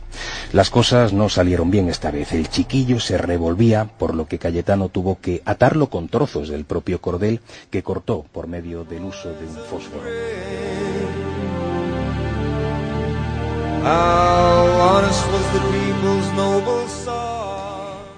Bueno, pues ya hemos visto cómo la policía se persona en esa madrugada en su casa y lo detienen. Lo trasladaron a la Penitenciaría Nacional de la calle Las Heras y finalmente en 1923 se le trasladó al penal de Ushuaia, la, pues, la provincia más austral, austral perdón, de la Argentina, a la cárcel denominada la cárcel del fin del mundo. En 1927 los médicos del penal le hicieron una cirugía estética en las orejas porque creían atentos, porque yo cuando se lo estaba contando a Lucas le ha dado la risa, que allí, si, así estaban los médicos, imaginaros la policía, ¿no? Eh, le, hacen, le hacen la cirugía estética en las orejas porque esos médicos creían que allí radicaba su maldad. Obviamente este tratamiento radical no sirvió para nada. Vamos a ver, esto a qué médico se le puede ocurrir. No, no, es que el chico está, es un degenerado y es un asesino en serie porque tiene las orejas grandes. Pues mire usted, va a ser que no. En 1936 pidió la libertad y se la negaron. De los dictámenes médicos elaborados por los doctores Negri y Lucero y los doctores Esteves y Cabret, se concluye que, leo textualmente, es un imbécil o un degenerado hereditario, perverso, instintivo y extremadamente peligroso para quienes lo rodean.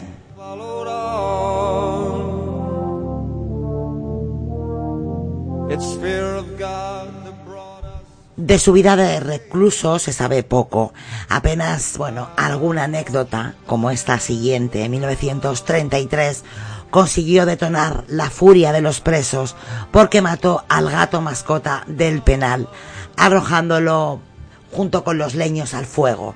Le pegaron tanto que tardó más de 20 días en salir del hospital. Las circunstancias de su muerte, ocurrida en Ushuaia el 15 de noviembre de 1944, siguen siendo nebulosas. Supuestamente murió a causa de una hemorragia interna causada por un proceso ulceroso gastroduodenal, pero se sabe que había sido maltratado y con frecuencia violentado sexualmente. Sobrellevó los largos días de la cárcel sin amigos, sin visitas y sin cartas. Murió sin confesar remordimientos. El penal de Ushuaia fue finalmente clausurado en 1947. Cuando el cementerio fue removido, sus huesos ya no estaban.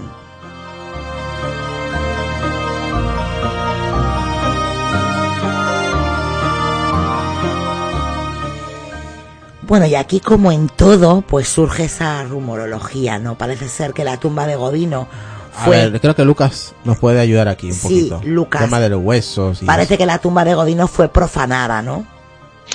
Al parecer, hay, a ver, hay muchos rumores sobre todo esto porque mm, se comenta de que una de las partes de la clavícula, eh, creo que era la clavícula bucadera, no recuerdo bien, eh, estaba en la oficina del, del que el director de que llevaba la cárcel como pisapapeles, ¿no? Se comenta también que los presos altos, o sea, los más grandes, por llamarlo de esa manera, eh, utilizaban también los huesos de este hombre como pisapapeles. También se rumorea de que tú vas al cementerio donde teóricamente está su tumba, pero allí no está su tumba y los y él está en otro sitio y los huesos y su cuerpo en otro sitio, o sea, Mm, mm, algo incomprensible, ¿no? ¿Cómo van a dispersar tanto el cuerpo de, una persona? Vamos, que es, algo ilógico, ¿no? Bueno, ¿Qué pasó allí? No sé. Bueno, hasta cierto, hasta cierto punto ilógico. Date cuenta que estamos hablando de un asesino en serie, que la gente es muy morbosa. Y es lo que tú dices, ¿no? Se dice que esos huesos eh, se usaban como pisapapeles, ¿no? Y así lo, lo contaba, ¿no? Ese licenciado eh, que era Carlos Pedro Bairo, que era el director de la prisión de, de Ushuaia. Y, y, sobre esos, sobre los restos, ¿no? De, del petiso orejudo, este mismo señor, este mismo director de la prisión, explicaba que estar estaban, que estaban en la tumba, los huesos, pero que es verdad que se llevaron algunas cosas como souvenirs, por ejemplo, la placa con su nombre, la cruz de madera, que parece que con los años él mismo, el director, la llegó a recuperar. Se dice que los huesos, como tú bien nos has contado, se usaban como pisapapeles, pero el gobernador de aquel entonces, a quien se le acusaba de, de habérselos llevado, bueno, pues lo, lo, lo negaba taxativamente, ¿no? Por su parte hubo un historiador, Leonel Contreras, que reveló, y él dice, ¿no? Él decía, cuando estuve en Ushuaia vi una tumba en el cementerio de pobladores viejos. Entras y está ahí, no más. Pero un periodista ya mayor de allá me dijo que la tumba estaba en otro lugar y que los restos también estaban en otro lugar.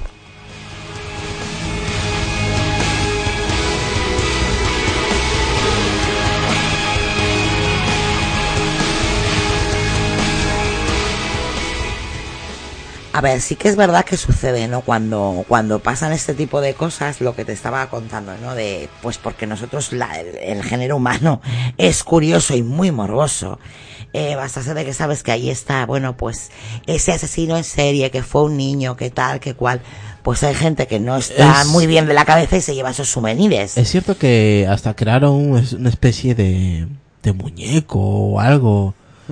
Eh, para que la gente la vaya a visitar y dice que tiene sus fans y todo. O... Sí. Venga, Gaby, cuéntanos un poquito eso. Sí, sí, sí, sí. O sea, porque prácticamente esta cárcel, como dijo Sonia, dejó de ser funcional. O sea, directamente ya no es más operada para la reclusión de, de reos o presos. Y bueno, sí, sí, dentro de la cárcel vos podés ir como, a ver, como cuando hace- haces una, un, un tour para, no sé, para Disney, vas a la cárcel y tenés la celda con un muñeco a escala real, bueno, y una serie de fotografías y un montón de cosas. O sea, se convirtió en un, prácticamente en un lugar turístico, la cárcel. Y sí, sí, están, están los, los, los muñecos de, de él a su escala natural, bueno, con la ropa de esa época y todo, bueno, para que la gente va, lo visita. O sea, es como si fuera una, una, una guía turística, visita, visita, una, no sé cómo decir, una guía mm, como cuando vos vas a un parque temático que tenés Sí. una persona que te dice, acá a la derecha sucedió tal cosa, a la izquierda. De esa forma también existe en la, en la cárcel Sí, dice que- ahí en Ushuaia. Dice que el dueño dice que no, que no entiende, que vamos, que, que no sabe que eso, por qué eso está ahí, pero bueno, que la gente va y no, no, no, no acaba por entenderlo. Hombre, es que a ver, eh, a mí me parece, me parece una aberración, ¿no? Ir a, ir a, pero bueno, como me parecen tantos casos que hemos hablado de asesinos en serie, que tienen sus fans, que les escriben a la cárcel, incluso algunas que se han casado con ellos, entonces ya. ¿No, Lucas? Exactamente, es que es un poco eh, asombroso, ¿no? Pero es que la gente es muy curiosa. Eh, mm, quiere verlo como pasó hace tanto tiempo y no estuvo allí, pues quiere ver más o menos cómo era esa persona, ¿no? Sobre todo la mayoría de gente para reírse en la intimidad, ¿no? Ver la, la figura de este, de este personaje que hacer una figura hay que tener narices, sea de cera, sea lo que sea, da igual, eh, hay que tener narices y para verle la cara, ¿no? Para eh, echar a cada uno pues ya la imaginación, ¿no? De mofarse Ahora, de ese problema. ahora bien, el tema de los, a ver si se puede eh, ahondar un poquito el tema del, de, de ese médico que piensa que operándole, No, es que no es uno, son varios médicos, ¿no? Sí, pero yo creo que hay otra cosa más importante. Eh, cuando a él le hacen, bueno, lo meten ahí y le hacen las preguntas y tal, hay una de las cosas que a mí, pues, mm, mm, me sorprende un poquito, ¿no? Porque por eso a él también mm, lo sacan del loquero y lo meten en, en la prisión, ¿no? Sí. Porque a él le preguntan eh, si él dudaría en, en hacerle daño a, a los eh, que están metidos con él, ¿no? reclusos. Dice que, no duraría porque ellos están mal de la cabeza, él no está loco. Bueno, eso siempre suele decir un loco, ¿no? Claro, No, no, los locos, lo- los locos son ellos, yo no soy loco. No, claro, exactamente. O sea, los locos son, ellos están mal de la cabeza, y están peor que yo, yo no estoy mal de la cabeza. O sea, por eso también lo meten en, en la- en la cárcel, ¿no? Por lo mismo. Y No, aparte, no, a, no, aparte, a ver, a ver, a ver. A él lo meten a la cárcel porque en el instituto donde él está es imposible, es, vamos, imposible que el tío siga ahí, que el chaval siga ahí. Y, y eh, quedan a decir, mira, no podemos con este aquí claro. y hay que llevarlo a una cárcel. Teóricamente, teóricamente el juez primero lo, lo que dictaminó la sentencia, si que lo mete al loquero, pero luego al cabo de los dos, tres años aproximadamente, si no recuerdo mal, dice que no, que si él eh, dijo que sí porque claro, cuando le hacen las preguntas, él dice que a él le gustaba matar, que a él le gustaba eh, quemar, eh, a él le gustaba hacer daño. Entonces, claro, si él afirmó todo eso y sin una pizca de remordimiento, eh, ni en su rostro, ni en su voz, o sea, no, no, no temblaba nada. O sea, él firme siempre. Entonces el juez pensó que en tres años después, no, este tío no está loco, vamos a mandarlo a la cárcel, ¿no? No, y además, a ver, él, él estando en esa institución mental ataca a esas dos personas, bueno, con, con, esas minusvalías que os he contado, y luego intenta fugarse. Es por eso que el juez ya también decide que donde tiene que, que pasar sus días es, es en, la, en la prisión, ¿no? Em, el, el, tema del gato, o sea, cuando has comentado lo del gato, lo que hizo el tío lo metió dentro de la estufa. Así es. ¿Qué dices? Eso yo no lo sabía. Sí, sí. Lo metió dentro de la estufa. Entonces, claro, era la mascota de los presos. Y no con uno, sino con dos gatos. eso, por lo que habéis podido escuchar, sucedió dos veces con dos gatos que eran, pues eso, la mascota de los presos. Pues claro, los presos le metieron una tunda. Sí. es uno de los motivos que dicen que, claro, después de 20 días de haber metido la paliza, como fue tan fuerte la paliza que le metieron, claro, estaba por dentro, estaba hecho una mierda hay, hay otro... Hay... Se supone que hay otra... Que no solamente no es por el gato, que era el... Eh, el que le tapaba todas las cosas al... Era el cahuete. No, yo lo que tenía entendido que era el, era el punzón, bueno, lo que no sé si era eso, era el punzón de los guardias. No sé, yo leí algo que era como que era el alcahuete del del que llevaba la, la cárcel o algo así que le tapaba cosas, algo así estuve leyendo yo también, referente a que no solamente era que el gato fue un pretexto, una como una, una acumulación más de todo lo que Sí, eh, vamos, que los, los presos ya le tenían ganas por que otras no, cosas. Que no era solamente por el gato, sino que habían otras cosas dentro de esas cosas, lo que estoy comentando, que era el alcahuete del que llevaba eh, la cárcel, vamos. De todas formas, yo creo que, que llevaba los chismes, sí. llevaba los chismes a los guardias de los presos. El chivato, el chivato. El chivato. Eso es el chivato. Tenían su reprimenda.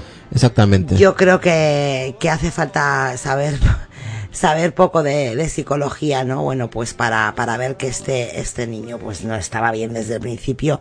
Recordemos que, bueno, se excitaba cada vez que cometía un crimen, como en este último que nos ha explicado Gaby, él comete el crimen, mata, mata al niño y va a casa de su hermana a comer y a masturbarse. Eh, se excitaba sexualmente tanto, bueno, pues cuando hacía estas cosas que hacía con los niños, ¿no? Sí. Eh, de maltratos o asesinatos, como cuando eh, provocaba esos incendios. Sí, hasta incluso mató una yegua de tres cuchilladas. Sí, lo he, lo he contado. él Sonia. dio tres puñaladas en esa, en esa cuadra donde él trabajaba, pero no se pudo demostrar que era él, ¿no? Es lo que os digo, ¿no? Esa, ese ensañamiento con animales domésticos, con animales que él cuidaba, esos, bueno, esa piromanía y luego, bueno, pues la masturbación que ha sido, bueno, pues cada vez que cometía uno de estos actos se excitaba sexualmente. Así que, bueno, pues yo no sé si, como dice nuestro amigo Gaby, habría que hacer un tour turístico para ver, para ver, eh, bueno, pues cuáles fueron, ¿no? Las últimas cuatro paredes del Mira, petiso aquí- orejudo. Pero desde luego lo que sí está claro que no hay que olvidarle, porque para la historia de Argentina creo que, que marcó, ¿no? Eh, tener un, un psicópata Tan joven. tan joven, creo que es muy importante no llevarlo nunca al olvido y no caer en esos errores que gracias a Dios, bueno, pues ahora ya tenemos otra manera, ¿no? De, dime. Ah, vale. fíjate, Sonia, cómo, cómo habrá marcado la, el- la historia esta a nivel eh, local, que quedan tres lugares emblemáticos dentro de la República Argentina y de mucho valor monetario. ¿Qué, qué es? El terreno físico, porque no existe más, donde vivía el conventillo de él, que ahora hay una casa muy bonita de dos plantas en Buenos Aires, el conventillo donde vivía el niño Giordano con los padres, también otra casa muy bien cotizada hoy día, y la parte de la Quinta Moreno hasta se, algunos dicen, que hasta se preserva el mismo montículo donde lo asesinó. O sea, hay tres lugares todavía, aparte de la cárcel, que la gente hace como un microtour ¿Me entendés? Donde dice, acá vivía el petiso orejudo en un conventillo, pero no está más porque hay una casa con donde vive familia, todo. Acá era la casa donde estaba el otro conventillo de la víctima, del que fue el, el que detonó todo. Y en la cárcel, el tour ya con su muñeco, con todo. O sea, tenés para, para arrancar desde Buenos Aires y terminas en Ushuaia.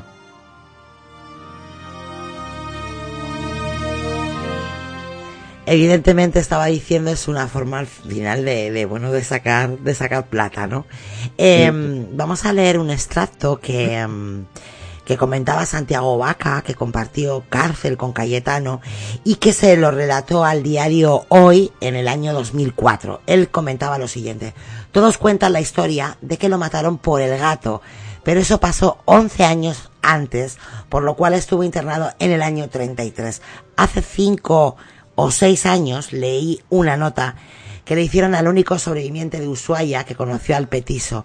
Dice que estuvo presente cuando lo mataron a golpes porque era el buchón, como tú dices, de los carceleros, aunque podría haber pasado dos veces lo de los gatos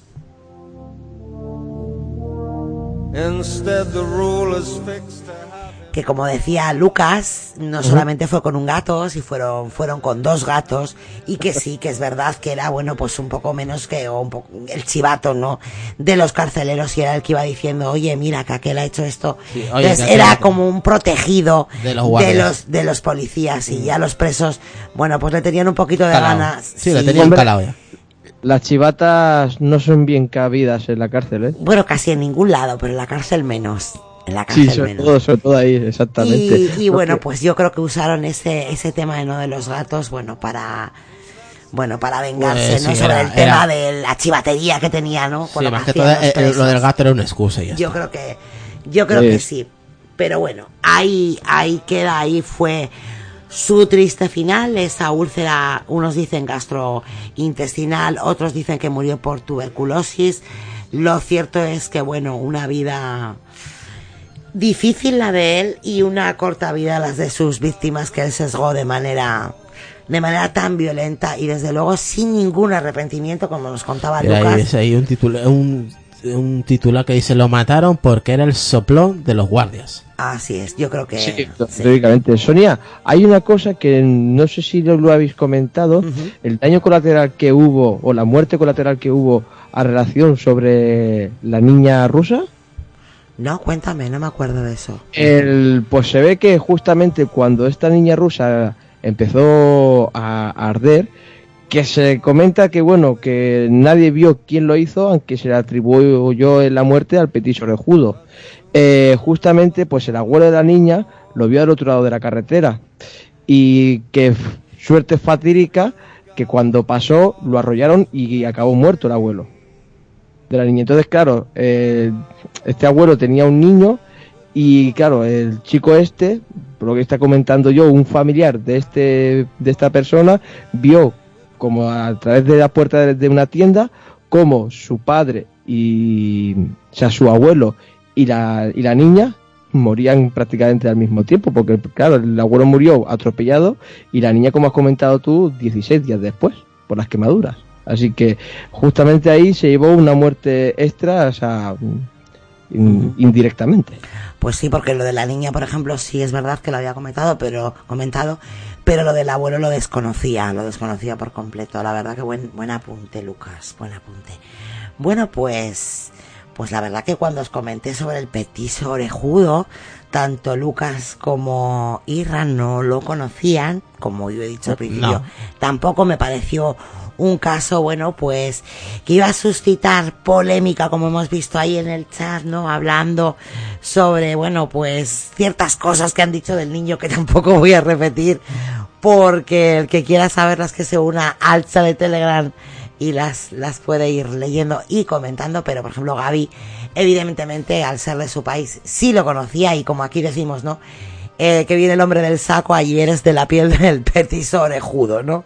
Así que sí, sí. Es más, el, acá en, en, Argentina también hay otro caso que, bueno, era una persona, no digo de, ciertas características, pero tenía mucha similitud y hasta similitudes físicas y se le decía el topollillo, también por las orejas. O sea, también hay otro segundo caso parecido. Eh, y quiero hacer hincapié en esto. El petiso orejudo, tanto como mm, otro, otro asesino que no tiene nada que ver, argentino también condenado aquí, fueron hasta la fecha las dos personas que se le denegaron las escarcelaciones. ¿Por qué? Porque en Argentina no existe la cadena perpetua. Se puede llegar a decir que vos tenés una, cuando se te da una sentencia, tenés una condena eh, a reclusión perpetua que es totalmente diferente a lo, que es cadena perpetua. Entonces, se puede llegar a decir que el petiso orejudo más otra persona que está hoy día transitando eh, la condena en cárcel son las dos únicas personas, por lo menos en Argentina, que se les denegó el pedido de excarcelación y prácticamente pueden llegar a estar condenados de por vida y morir en la cárcel. ¿Qué diferencia hay entre reclusión perpetua y cadena perpetua? La diferencia es la siguiente, la cadena perpetua es, como su nombre lo dice, cadena perpetua eternamente dentro de las cuatro paredes.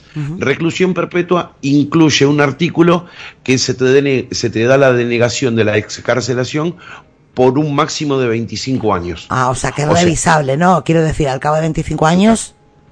Sí, pero, pero, pero es analizable por el juez y el juez puede determinar si te dice, te doy la excarcelación o no.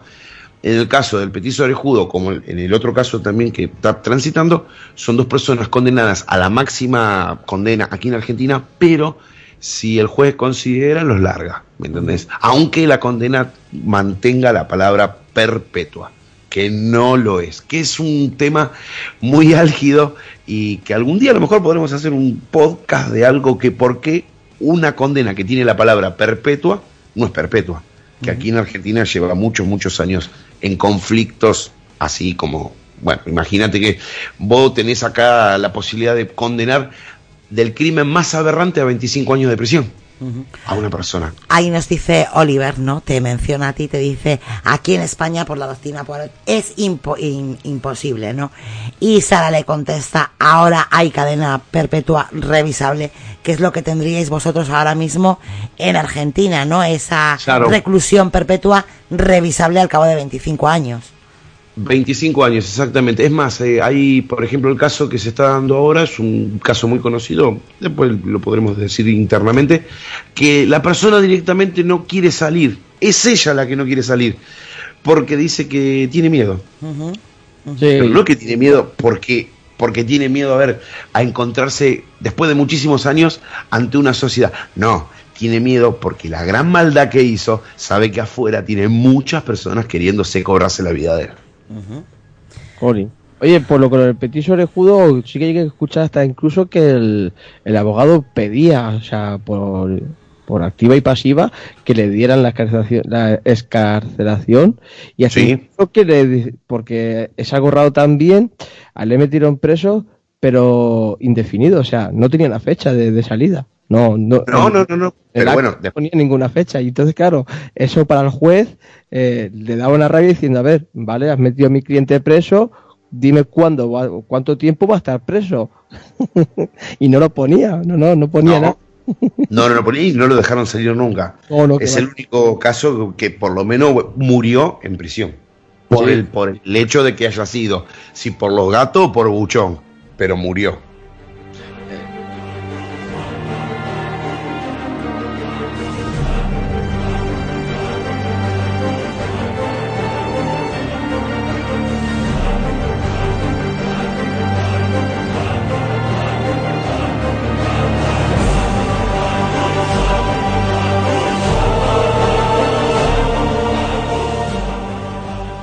Bueno, pues nos quedamos con ese dato, ¿no? Es en 1936 cuando el petiso orejudo lanza, bueno, esa petición al juez en la que dice, bueno, yo creo que ya puedo salir y el juez le dice de eso nada, tú te quedas en la cárcel y veremos lo que pasa y al final, bueno, pues pasa lo que pasa.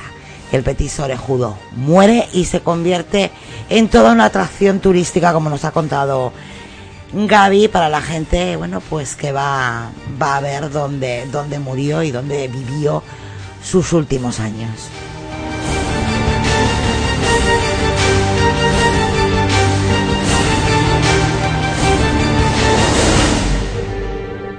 Y ahora sí, hasta aquí la historia del Petit orejudo y pasamos a despedirnos uno a uno como siempre diciendo, bueno, pues nuestros últimos, nuestros últimos apuntes, nuestras redes sociales y nuestros podcasts. Adelante, Lucas. Pues yo creo que voy a comentar una cosa, justo comenté con en esta cárcel que le llamaban la cárcel del fin del mundo. Creo que estuvo en construcción, creo, ¿eh? no estoy seguro del todo el número, creo que fueron 10 años que fue construida por los reclusos y creo que justamente 10 años después de la muerte de Petiso del Judo eh, fue cerrada, creo que fue en el 47, si no recuerdo mal, que clausuraron la, entrada para que no entrase ya, ya no se podía enviar más reclusos allí, o reclusos allí, ¿no? Eh, me parece una cárcel que tuvo creo que muy poca duración, 40 y poco de años, creo que fue a principios de 1900 que se abrió esa cárcel y hasta el 47, o sea, muy muy poquito, murió muy joven en esa cárcel también. Pues... Así que pues nada, a mí en Twitter me podéis encontrar como arroba borealucas, aquí en Apelianos por supuesto, excepto algunos miércoles y todos los domingos allí en Voces Nocturnas. Y los sábados 12.30, mm, bien tempranamente del sábado en Al Borde de la Cama.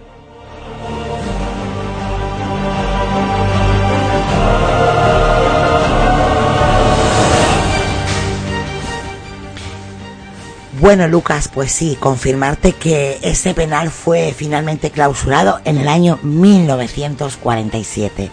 Y ahí nos dice Angélica, es increíble el morbo que podemos llegar a tener mantener un lugar así como turístico. Estoy completamente de acuerdo contigo.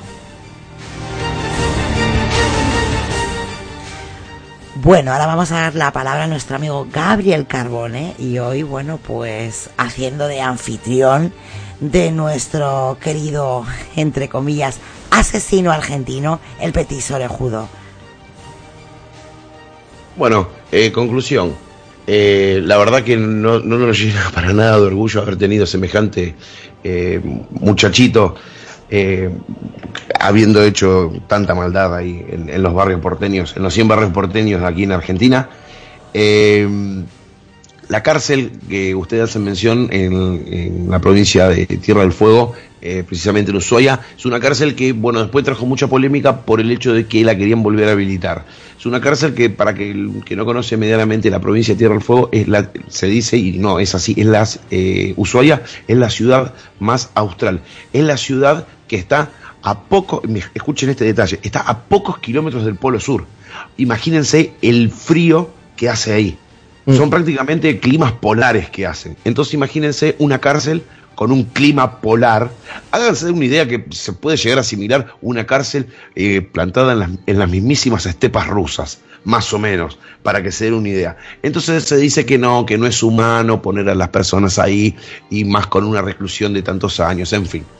Pero bueno, ¿qué va a hacer? Se le encontró otro, otro recurso que es un recurso turístico y bueno, la gente va, se saca la espina, mira, observa, hay muchos turistas, hay paquetes turísticos en donde vos vas a esa ciudad y está incluida la visita a la cárcel de Ushuaia. Así que bueno, es una, una etapa negra de acá de, mi Argentina. Pero bueno, ¿qué va a ser? Yo creo que todo, todo, todo país y todo pueblo tiene también sus cosas malas y sus cosas buenas. Por todos lados. Así que bueno, eh, para los que me quieren seguir vía Twitter, lo pueden hacer a través de mi nick, que es arroba gabrielcar23 en Twitter. Y los días lunes, miércoles y viernes eh, realizamos eh, nuestro podcast Movimiento Geek, en donde tratamos tecnología del día a día y los sábados aquí, como siempre, en los sábados mando yo. Un saludo, gente, y muchísimas gracias.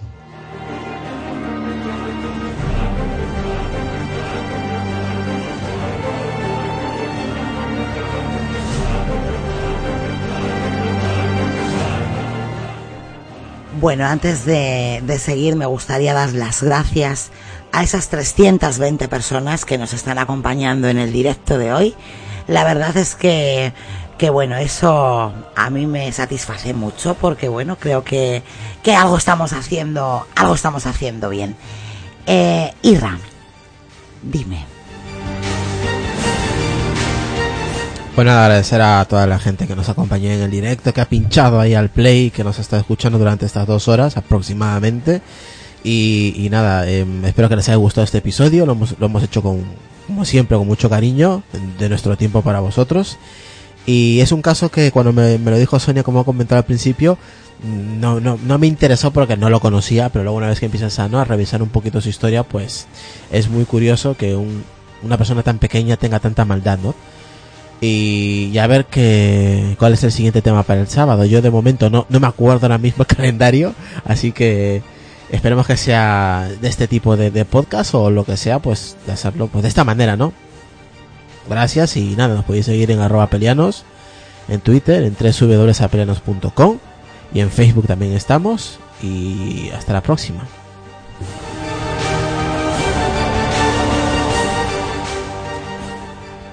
Bueno, pues agradeceros a vosotros tres que habéis estado aquí con, conmigo en directo, a nuestro amigo José que al final no ha podido estar, no sé qué ha pasado ahí, José, pero has estado, bueno, pues, pues de corazón y de alma, a Sara que estaba ahí encargándose también Sí, de crónica de de- nuestro de nuestro chat de Telegram. Un saludo a todos los compañeros de Crónicas de Nantucket, a Sara, a Manuel, a José, a Nacho y, como no, a mi amigo Edgar. Angélica, gracias, gracias por todas esas cosas bonitas que siempre nos dices. A todos, todos. Y a todos los que nos habéis acompañado, que ha sido de verdad un verdadero placer.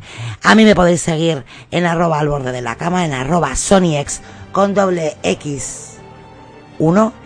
Y no os olvidéis, como siempre os digo, me llamo Sonia y los sábados mando yo.